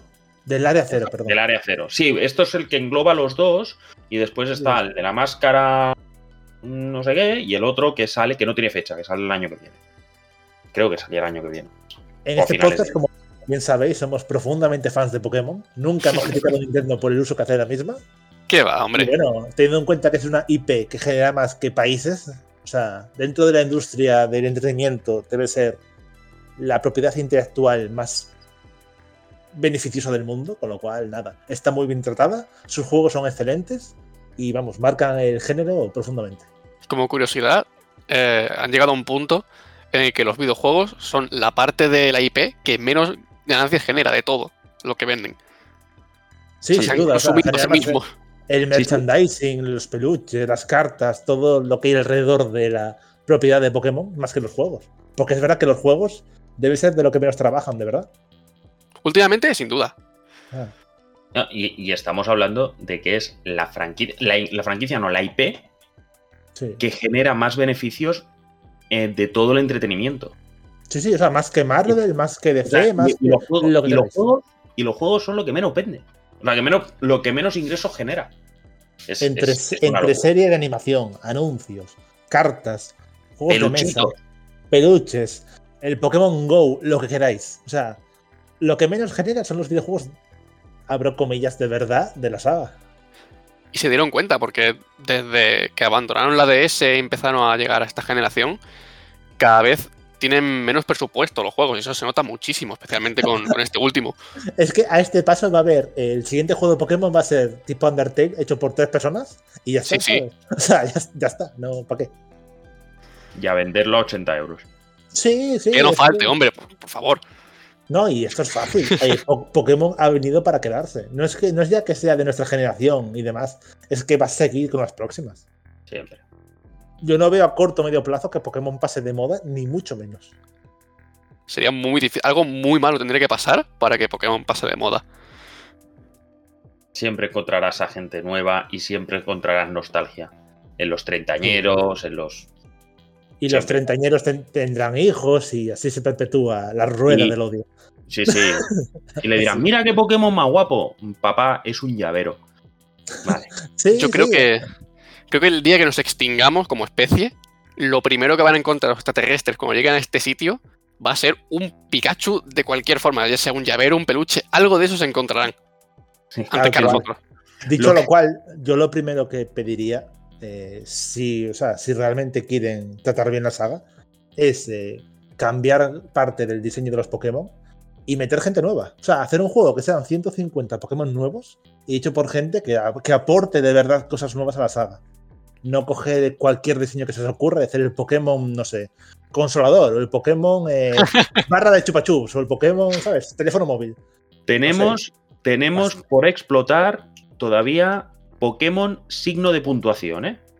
Pokémon Ya, bueno, ya- exclamación, Están Pokémon los unknowns, están los unknowns. Los Pokémon Sí, es verdad, existen los unknowns. Sí, los Pokémon de segunda generación que eran letras, literalmente, letras. Les vendría O sea- muy bien eso, externalizar los juegos. Que bueno, sí que es verdad que eso de sacar un juego con 150 nuevos, lo hicieron con Pokémon Blanco y Negro y les cayó la mundial. Que luego al final se han vuelto juegos muy queridos, pero Vale. en su O sea, día les, les llovieron palos por todos lados. También no entiendo personalmente al fan de Nintendo que eh, quiere un cambio y a la vez rechaza el cambio. O sea, quiero algo nuevo de esta saga, pero a la vez, como toca en lo clásico, me enfado. A ver, aclarémonos. Pokémon rojo, azul y amarillo están muy bien, pero son juegos de hace 400 años. Y, ya Y a los que el tiempo les pesa, todo se ha dicho. Sí, El es lo tiempo que ha. Y sí, y hay, y había, hay Pokémon con mucho carisma y mucho cariño, pero también, a ver, hay Pokémon que, bueno, que están ahí por rellenar. Yo lo siento, pero Pidgey mola mucho, pero vamos, bueno. Ratata es un encanto, bueno, es una rata con dientes. Es una rata, literalmente. Una rata. Sí, sí, pero tal cual, es como bueno. Una rata que evoluciona y se hace una rata más grande. Que también entiendo que, a ver, en juegos como Digimon o en sagas como Di- Digimon, los varían mucho cuando evolucionan y demás, y no tiene tanto sentido. Pero vaya, Sí. siendo un juego de maltratar animales peleando entre ellos, pues tienes licencias creativas.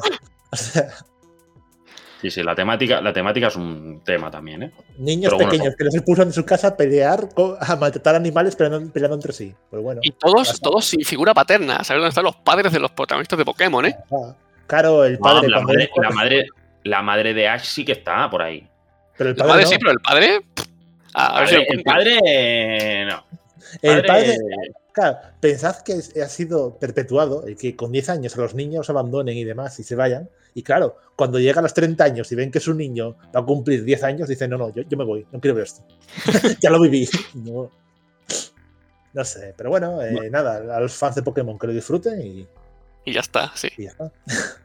Vamos a, vamos a seguir con el último que sale el día 13, que es Super Bomberman R2. Desarrollado y editado por Konami. La ¡Konami es que- vuelve! Konami vuelve, por favor. En forma, en forma de carta de Yu-Gi-Oh! ¡Vamos! En forma de pack 5. Sí, por Dios. Ahí está Bueno, Silent Hill. Y Eh, a este juego hay que mirarlo con lupa, ¿eh? Porque con el primer, bueno, cuando salió Super Bomberman R, el remake este del original, fue un descalabro violentísimo. Creo que nunca había visto una franquicia pegarse un petardazo así en un reboot. Yo es que viendo como segunda etiqueta principal del juego, Battle Royale, me entran sudores fríos. Nunca pensé que iba a haber eh, Bomberman y Battle Royale en la misma frase. Sí, La verdad. Yo, yo no pensaba que en 2023 iba a salir.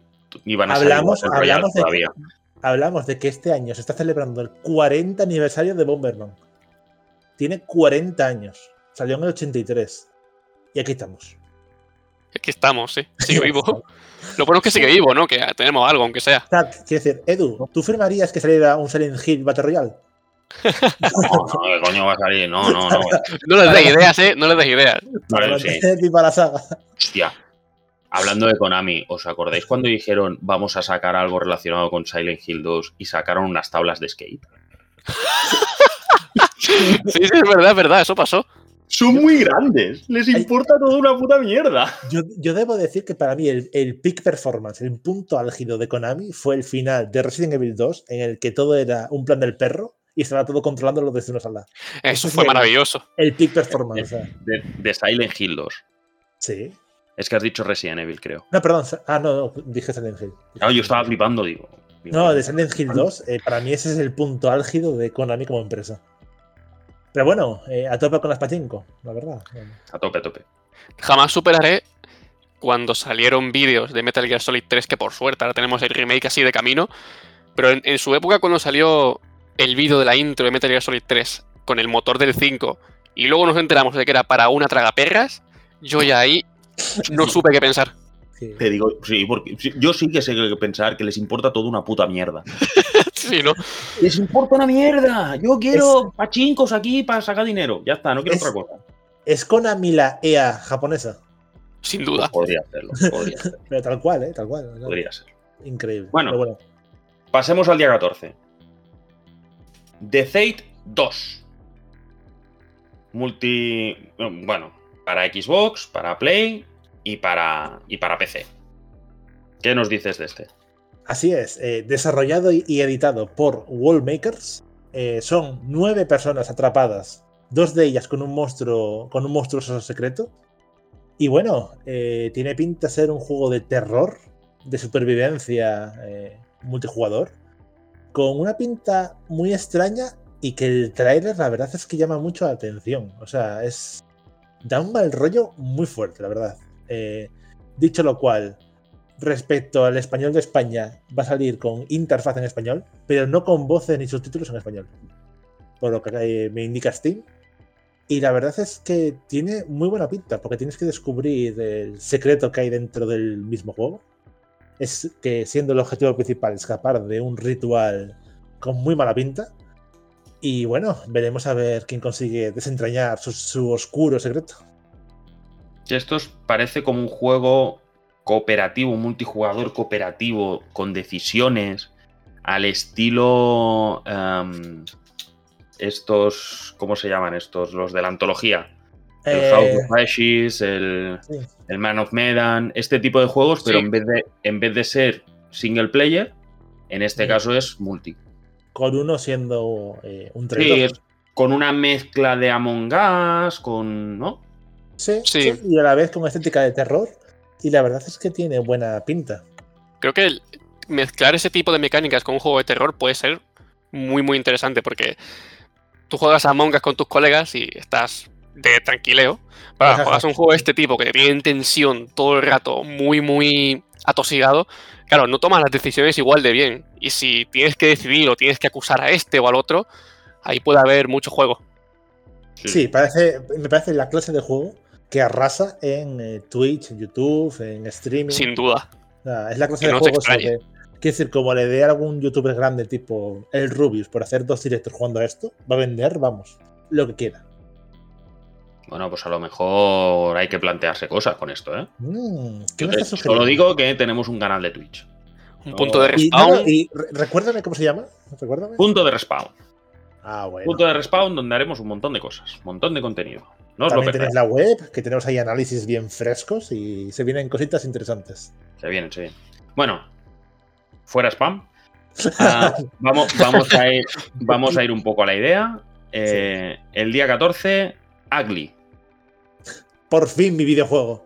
Eh, nada, eh, es un juego del Team Ugly, editado por Graffiti Games, que es un juego con una estética muy extraña, con muchísimo carisma y personalidad, en el cual eh, tienes que usar una mecánica de espejo para resolver puzzles y derrotar a jefes mientras te tratas de descubrir la, verdad.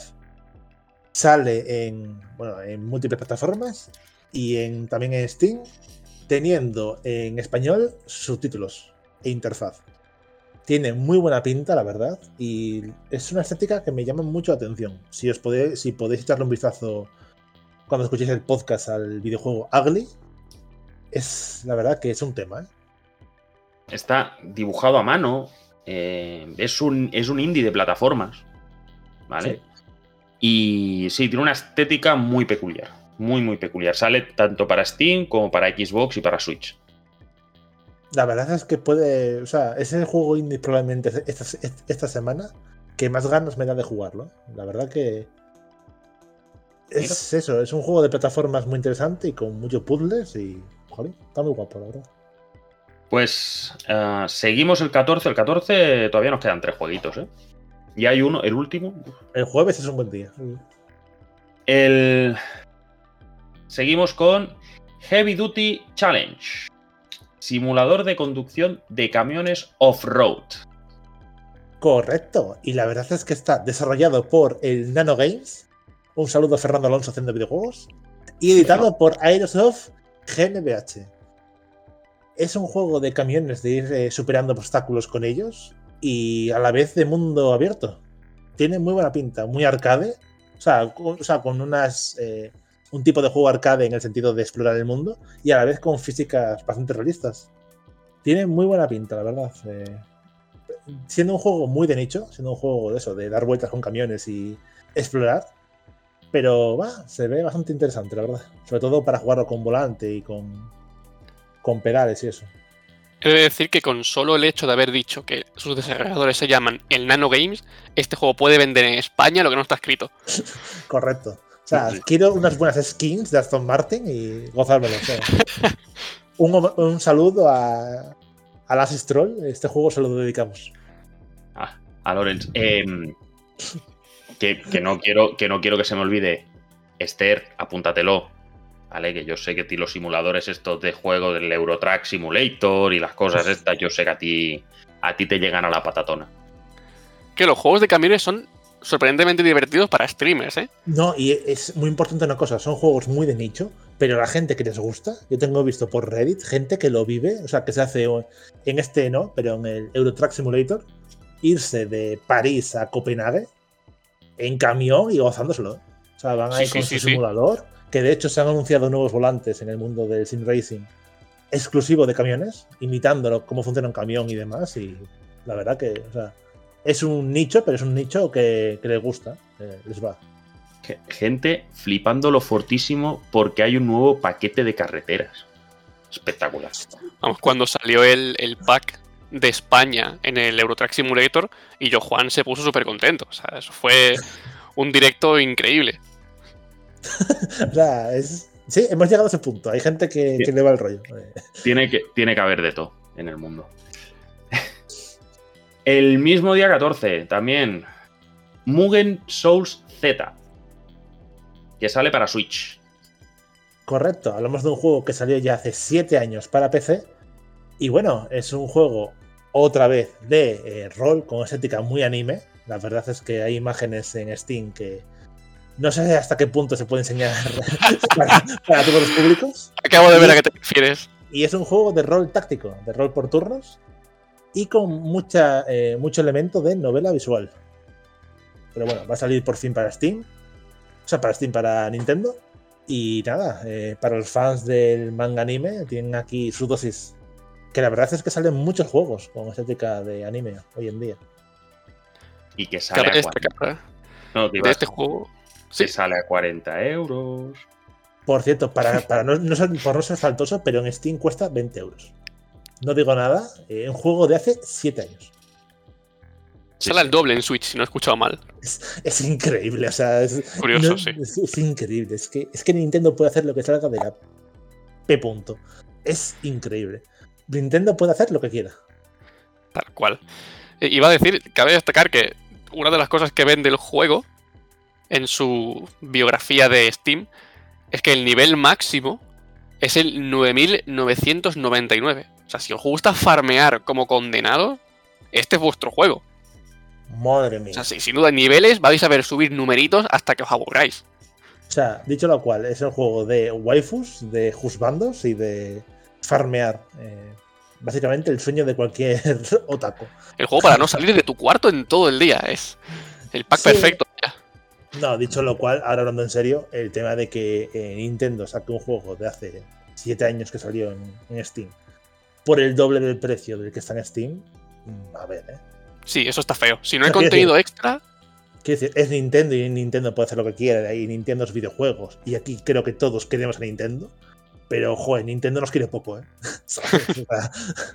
El consumidor para Nintendo no es su prioridad principalmente. ¿eh? bueno, Ay, ay. No, no, si está el tema. Ya digo. Eh, Yo cuando, cuando, lo hemos, cuando lo hemos estado viendo con Cristian, que había salido hace 7 años, y lo veo a 40 euros, digo, madre mía. Es que os digo, salió en Steam el 25 de agosto de 2016. De verdad. O sea, Bueno, el último, del día 14. Que no de, que no de los que vamos a comentar hoy. sí, y es Ad infinitum. Y es el juego que la verdad es que esta semana me llama más la atención. Está desarrollado por Ecate y publicado por Nacom. Es un juego que yo la verdad no conocía nada de él hasta hace unos días y tiene una pinta espectacular. Os eh, digo la sinopsis. Cuando la realidad es una pesadilla, las pesadillas se hacen realidad. En este juego de terror psicológico, luchas contra las terrorífica- terroríficas criaturas que invaden tu mente. ¿Podrás conservar la cordura? Un juego ambientado en la Primera Guerra Mundial, con elementos de terror, en el papel de un soldado eh, alemán. Tiene una pinta muy, muy, muy guapa. De verdad, eh, tiene muy buena pinta. Que sí. Es un survival ambientado en la Primera Guerra Mundial. eh, estás en el bando perdedor. eh, estéticamente se ve. Por lo, que, por lo que hemos visto, oye, no se ve nada mal. Habrá que seguirle la pista a este, ¿eh? Y encima sale con, sale con un precio rebajado de 40 euros. Mira, como el Mugen Souls. Sí, Sí, sí. Con 7 años menos, pero sí. a mí sobre todo me parece muy interesante porque normalmente los juegos de guerra se enfocan más al shooter, no a soy un soldado en la guerra, pero este ha cogido el, el apartado más emocional, ¿no? De terror, de estoy en el bando, eso, que estoy en el bando que está perdiendo. Esto es horrible y creo que puede dar mucho juego. Sí, sí. Sí, sí, tiene, tiene muy. O sea, tiene una premisa interesante que me extraña que no se haya explotado más, la verdad. Porque además, dentro del survival, eh, tienes. Bueno, necesitas armas para sobrevivir y demás, pero ya te están poniendo un nivel de armas de la Primera Guerra Mundial, que no es el mismo que el de la Segunda Guerra Mundial. Claro, claro, le- ahí le das el girito. Claro, hablamos de que la, la Primera Guerra Mundial fue una guerra de trincheras, de estar durante meses avanzando 5 centímetros, y eso lo juntas con una estética de terror y con una ambientación más oscura, me imagino que con mucho toque psicológico, y a ver, es un combo bien guapo, ¿eh? O sea, Sí, es una mezcla que quiero decir, obviamente no da para juego del año, quiero decir, pero sa- pasando por debajo del radar, eh, puede ser un juego que sorprenda mucho y que igual se lleve algún premio. Y el día 15, que es el último día ya de lanzamientos, tenemos uno, uno muy esperado, ¿eh? sobre todo en, en- en Europa. NASCAR Arcade Rush. El juego Correcto. oficial de la NASCAR. Correcto, el juego oficial de la NASCAR, que la verdad es que tiene la licencia de la NASCAR, pero poco tiene que ver con, con lo que es en sí la carrera, las carreras de NASCAR, porque es un juego que abandona la simulación y se va totalmente por el arcade. Desarrollado por Team Six Game Studios y editado por Games Mill Entertainment. Un juego de, ca- de carreras muy colorido, muy arcade y que, bueno, eh, me parece una, forma de acercarse a la, a la NASCAR un enfoque muy distinto y que igual es un soplo de aire fresco respecto a juegos con mucha simulación, como son MotoGP, Fórmula 1, Forza Horizon, o sea, bueno, Forza, perdón, Motorsport y demás juegos de simulación y viene bien de vez en cuando. Un juego así que apueste más por el arcade y por ser divertido.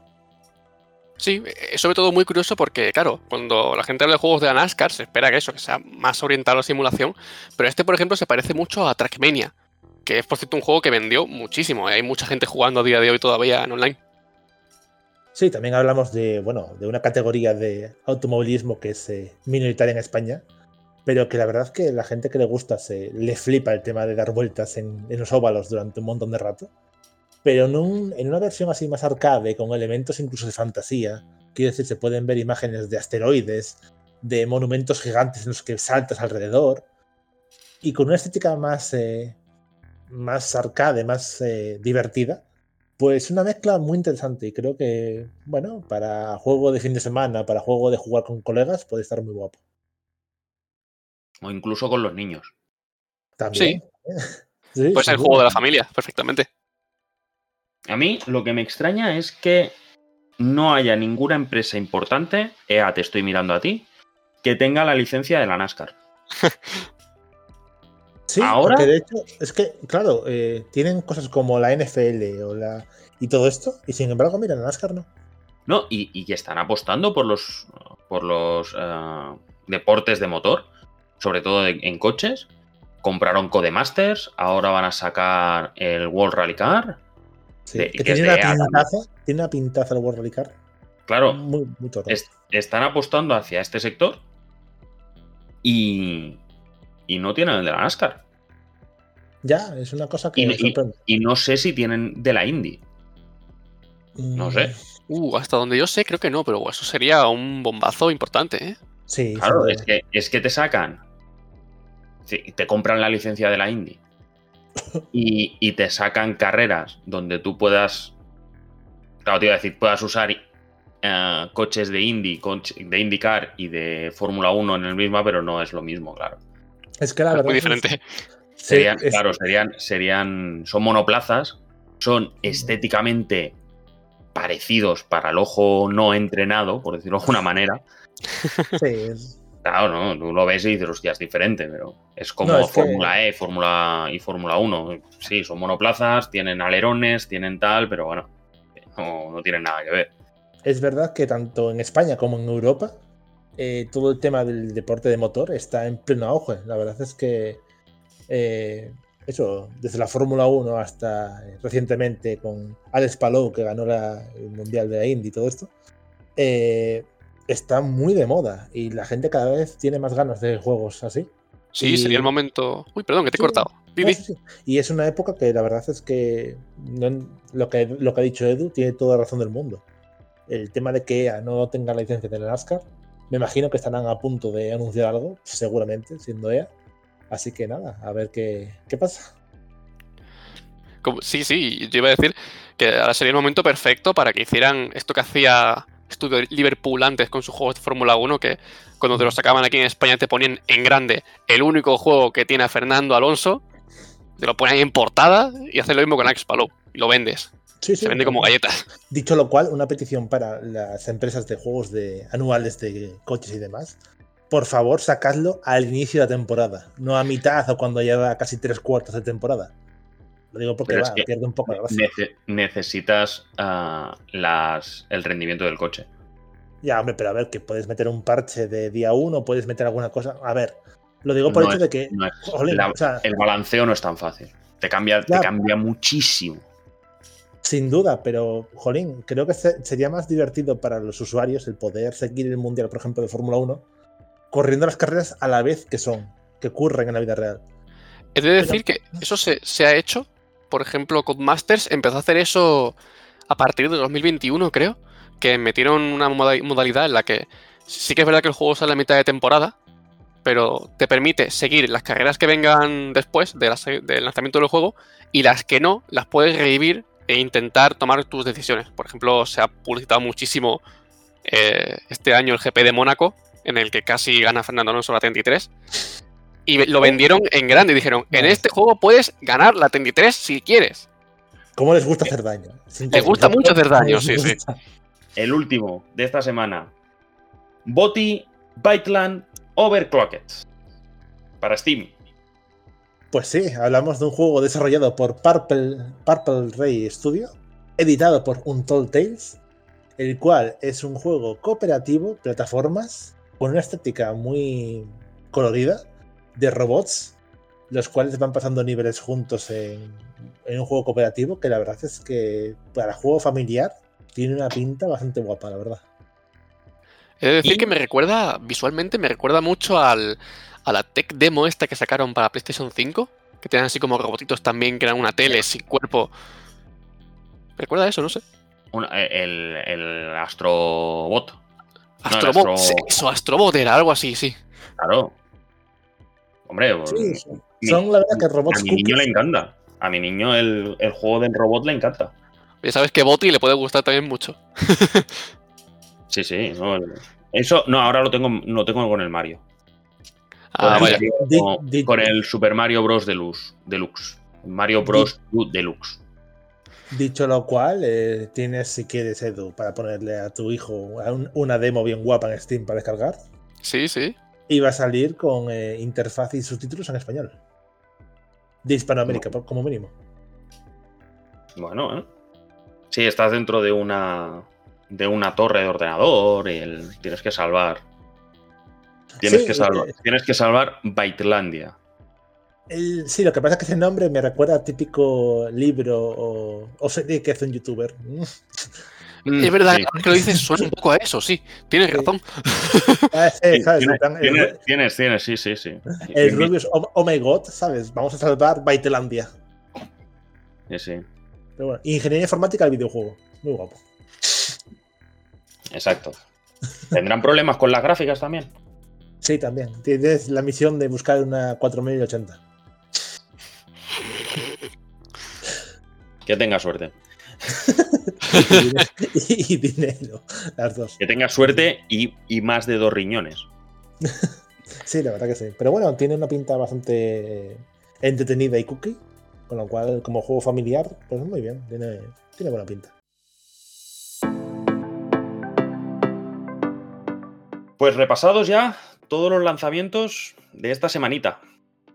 Del día 11 al, al 15 en este caso, porque el fin de semana, o sea, hasta el viernes, 16 y 17, no salen juegos. No suelen salir juegos, no va a ser esta semana diferente. Y ahora ya toca, ya si todos estos ya los habéis jugado o demás, pues toca que nosotros os hablemos de lo que, de lo que hemos estado jugando esta semana, en el caso de que haya- hayamos estado jugando algo y que podáis encontrar ideas sobre, sobre qué jugar esta semanita. ¿Alguien que quiera comentar a qué ha jugado esta semana? Raúl, por ejemplo. ¿Quieres que comience yo? Por Sí. ejemplo. Pues yo tengo un, un ejemplo clarísimo. Hemos hablado de, de muchos indies, ¿no? Eh, para la semana que viene, yo he estado jugando al papá de los indies, a, Cave Story. No sé si lo conocéis. No. ¿No, lo conocéis? ¿Cómo, ¿Cómo dices que es? Cave Story. O sea, él fue. Os pongo un poco de contexto, tanto para ustedes como para los oyentes. Sí, Sí. Sí, sí, sí, fue sí, sí. una historia. Eh, yo lo llevaba tiempo persiguiendo, de ojo, y tuve la suerte de que la semana pasada salió gratis en la Epic, la versión así más reciente en PC con un montón de cositas. Y dije, bueno, para mí, voy a meterle caña estos días. Y he de decir que me, me ha sorprendido muchísimo, porque a día de hoy, por ejemplo, eh, eh, hay que decir que los indies, ¿no? De por sí son eh, juegos con muy poca gente, con equipos de desarrollo muy pequeños. Bueno, Cave Story lo diseñó una sola persona, en su casa, durante cinco años. Él solito. Gráficos, música, el programa con el que componía la música, todo lo hizo ese tipo él solo en su casa. Y lo sacó gratis para internet y ya fue el petardazo. Entonces, muchos juegos que vinieron después de este, como Undertale, así estilo retro, con muchas, muchas cositas interesantes, bebieron mucho de Cave Story. Entonces. Sí, sí, es del, del 2011. 2004 el original, 2011 la versión nueva. Ah, sí, porque el que he buscado yo es el Cave Story Plus. Claro, Joder. la versión de PC. Ya hemos llegado al punto en el que juegos clásicos son del 2004. Madre mía. Madre mía, ¿eh? me duele el alma. Tú estuve chirriará de una forma. Me duele el alma. Pues imagínate, imagínate, imagínate, a mí que yo ya tenía carnet de conducir. Joder, joder. Pero, una pregunta, ¿pero de, conducir qué? ¿Carruajes, sabes? ¿Diligencias? Cuadrigas. Cuadrigas. Pues yo me yo cuadrigas. Nada, pero. O sea, tiene muy buena pinta y se ve con, con, mucho carisma. Y es la clase de juego que me gusta, la verdad. Sí. Si os puedo especificar un poquito más, es un Metroidvania. Uh -huh. Un poco cogido, cogido, con pinzas, porque sí que es verdad que es bastante lineal. Pero es un plataformas en 2D. Que la mecánica más interesante es que las armas del protagonista, que es un robot así cuco que no habla, eh, se mejoran a base de derrotar enemigos con pequeñas piezas que van soltando.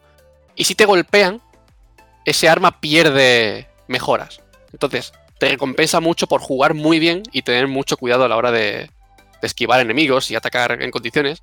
Así que se vuelve muy desafiante, sobre todo al final. He de decir que si le dais una oportunidad, el último nivel de este juego es demencial. Incluso para expertos te hace sudar la gota gorda. La no hit se viene. ¿Se viene no hit? Bueno, yo quiero ver eso. No, no, no, no, quita, quita, quita. No, no. Tengo, valoro mi salud mental. Un saludo muy fuerte a los no hitters. Pero, o sea, Pobrecitos. Uf, tiene muy buena pinta ¿eh? y me gusta mucho y me recuerda a ciertos juegos que salieron posteriormente de un estudio que apenas he hablado de él, con lo cual nada diré al respecto. Pero sí, eh, se ve con mucho carisma visualmente y, jolín, muy, muy buen juego, la verdad. Sí, al final es historia.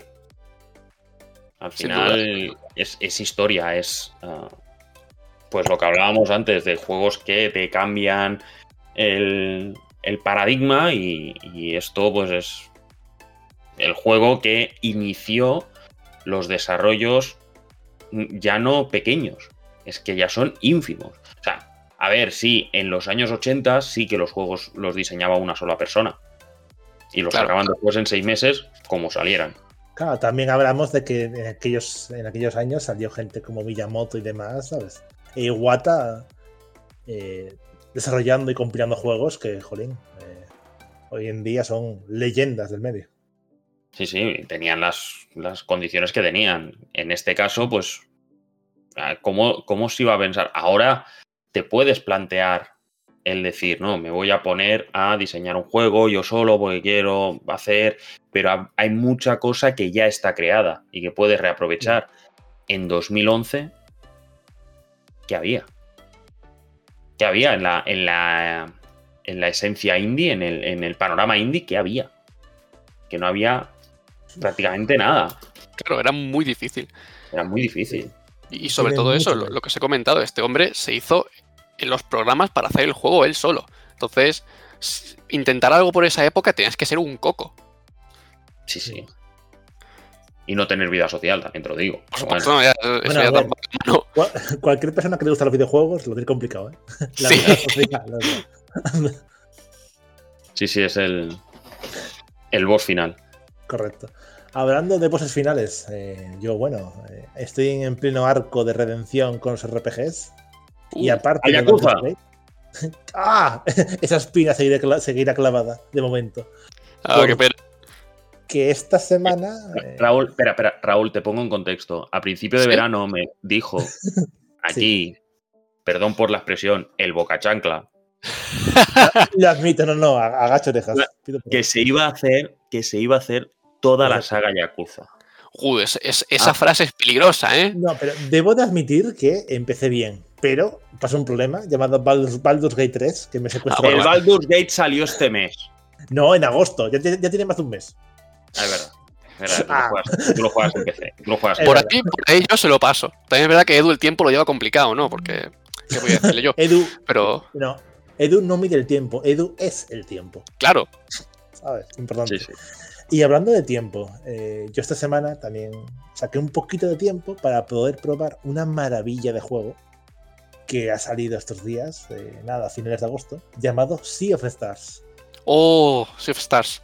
Jesucristo, qué cosa, madre mía. más- qué cosa más bonita. Es un homenaje a los RPGs clásicos.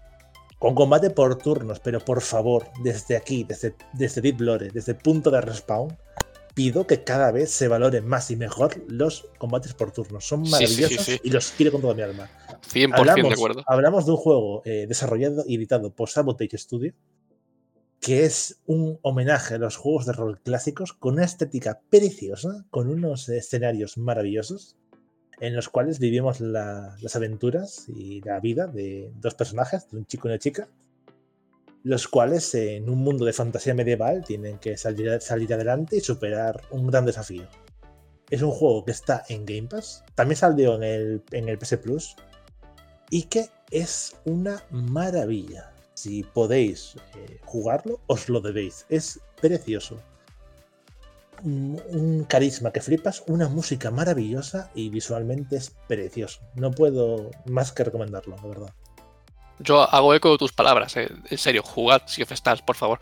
Cuando, ahora que estoy mencionando de la música, eh, quiero destacar mi, mi dato friki del día, que apart- aparte del compositor que tiene de por sí Sabotage Studios, eh, Yoshinori Mitsuda, Correcto. que se encargó de la banda sonora de juegos como Chrono Trigger y juegos muy, muy míticos de los 90 de Square, ha compuesto creo que son 10 canciones para Sea of Stars y es una adición impresionante. O sea, se nota muchísimo que se conserva bien la capacidad que tiene ese hombre para componer.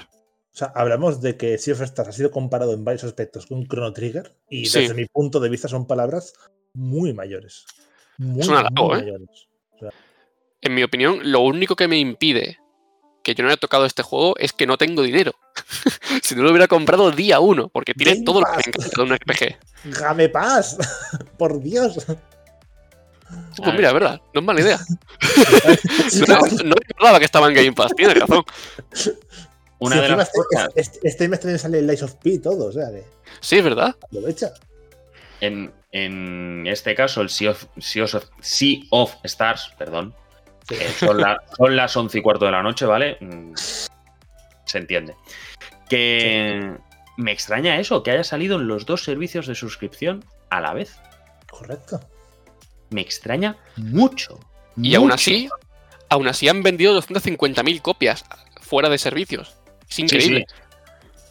Sí, sí, sí, no, es. Oye. Y es muy aclamado por la crítica, o sea, es.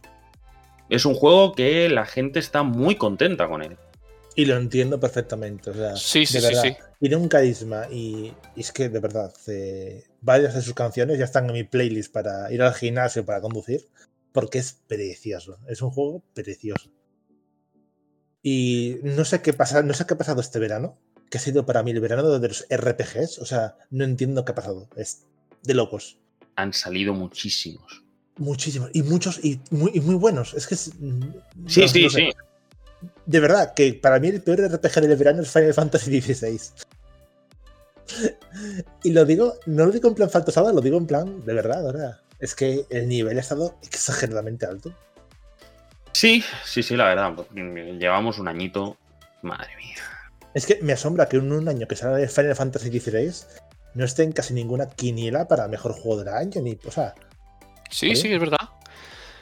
Es cierto que Final Fantasy XVI ha sido un poco polémico entre la crítica por lo distinto que es respecto a las, a las anteriores. Como han mezclado muchas cosas, pero la gente que lo ha jugado, salvo el Excel Capo, les ha flipado. el ajo, el ajo. El ajo, el, el- el infame ajo, ay, el ajo. de- no, de- debo decir que visualmente eh, y la banda sonora de Final Fantasy XVI es para literalmente dar volteretas de lo bueno que es. Y es un espectáculo de videojuego. Pero, joder, Yo, porque está en PS5, si no, le hubiese dado una oportunidad ya, porque tenía yo muchas ganas, sobre todo porque era como una regresión a la temática original de Final Fantasy, ¿no? A la fantasía medieval con las invocaciones y... No sé, se, se alejaba por fin del steampunk este que inició en Final Fantasy VII y le tenía muchas ganas y he estado viendo cositas y espero algún día poner mis manos sobre él y echarle sus horas. Todo llegará. Todo llegará. Yo tengo que decir que yo no he jugado esta semana, no me ha dado tiempo a nada. He vuelto de vacaciones y no, no, he- no he podido, no he podido. No he podido jugar a nada. Jugar un ratito al Blasphemous 2, pero ya hablé de él la semana pasada. Y. Y ya está. No tiene, no tiene más. Bueno, hombre responsable. Y pirurí, pirurí. Bueno, es que, es que lo sabía, es que lo sabía. es, es que no puedes aguantar, ¿eh? No, no, no, me está, me está rondando la cabeza todo el rato. Lo sé, y a mí también, a mí también, es lo peor. Ah, es que me jode porque me comí, el, me comí un spoiler y me duele mucho. Hay momentos, creo que hay momentos en, las- en los videojuegos que hay que vivirlos. Sí, sin duda, Y, sin duda. y me he perdido uno por culpa de Twitter. Odio eterno Twitter. Pues yo, pues yo no me suelo tragar spoilers, la verdad. Todo es culpa de Elon Musk. Yo es que soy una gente que juega mucho. Maldita Y, sea. de- y del Geoff. Y del de Elon Geoff. Musk y del Geoff. Siempre del Geoff. Gente, hasta aquí el podcast. Es muy tarde por la noche. Hay algunos que todavía tenemos que cenar. Todos aquí, creo. No lo sé, no lo sé. Vosotros no sé. Yo tengo que cenar. Yo, desde luego, me- sí. Si me permitís, quiero mandar un saludo especial a un amigo mío, Álvaro, que el pobre está escuchando todos los podcasts desde el primero hasta el actual. ¡Fua! ¡Qué grande! Y, o sea, quiero decir, es el mayor fan de Deep Lore que he visto en mi vida, con lo cual, nada, eh, un saludo especial para él. Muchas gracias a todos por escucharnos. Y os queremos un montón. Álvaro, eres un crack. Eres una estrella. Eres, eres un máquina. Eres un titán. Eres lo más grande que hay en Correcto. Oviedo. Me tiro a la piscina, en Oviedo. Ah, Casi, pero también. en Asturias. Casi, casi. Pero, pero ¿es de Oviedo este o no? No, de Llanes, pero bueno, casi. De Llanes. Bueno, pues eres, lo más, eres lo más grande, eres lo más grande de Llanes. Sigue así. Crack. mm, Mastodonte. Fiera. Fiera. Monstruo. Y muchas gracias a todos. y No sé lo feo que es, no puedo llamar monstruo si no sé lo feo que es. Nada, En buen sentido, hombre. Muchas gracias a todos los que nos escucháis, los que nos des- des- descargáis el podcast, a, la- a cada persona que visita Punto de Respawn y a todos los que hacéis posible este proyecto. Me uno a los agradecimientos y agradecer también eso, Cristian, a ti. A ti cada vez te voy a agradecer menos porque cada vez vienen más por aquí. Sí, ya es costumbre. Las que tú tienes guapo, guapo. Y la y al que sí que le tengo que agradecer el- la mano que nos ha echado hoy ha sido a, a Raúl. Un placer tenerte por aquí. Espero que te lo hayas pasado bien. Por supuesto, hombre. Iba a agradeceros a vosotros. Eh, Me habéis quitado mis, mis gracias en este podcast, pero, pero yo contento de, de estar aquí. La verdad es que te- tenía muchas ganas cuando entré a punto de respawn de, oye, a ver si algún día me cura el podcast. Y hoy ha tocado, así que a ver si algún día puedo aparecer de nuevo por aquí. Sí, No sé qué opinará nuestra audiencia, Ah, sí. pero Sí, sí, ya verás cómo sí. Ya verás cómo sí. Al final tampoco. Si no queréis que esté Raúl, pues lo decís. Oye, a Raúl, ah, este no. Vamos a dej- a dejar una encuesta. eh. ¿Debería Raúl mantenerse? sí, ¿no? No, mantenerse, no, que ya somos, que ya seremos cinco. Ah, Tenemos bueno. que ir rotando de alguna manera. Nada, eh, vamos a empezar a girar cada día en streaming una rueda y el que toque, ¿sabes? Si no sería un podcast de seis horas, ¿te imaginas? Sí, sí, claro, Poco falta, eh, poco falta. Y en este, a en, todos. este ya llevamos dos. Sí. Sí, Ay, vaya, ay, ay. vaya horas. vámonos, vámonos, a, vámonos a cenar, vámonos a dormir. Muchas gracias a todos los que nos escucháis. Haced caso a Cristian. Cualquier cosa, decírnosla, Sí, que no hay problema. Que decirlo en comentarios, todo ayuda. en, en redes sociales, en cualquier lado. Cualquier crítica que queráis hacer para mejorar será bienvenida. Y por mi parte ya está. Nos vemos la semana que viene. Adiós. Nos vemos. Hasta la próxima.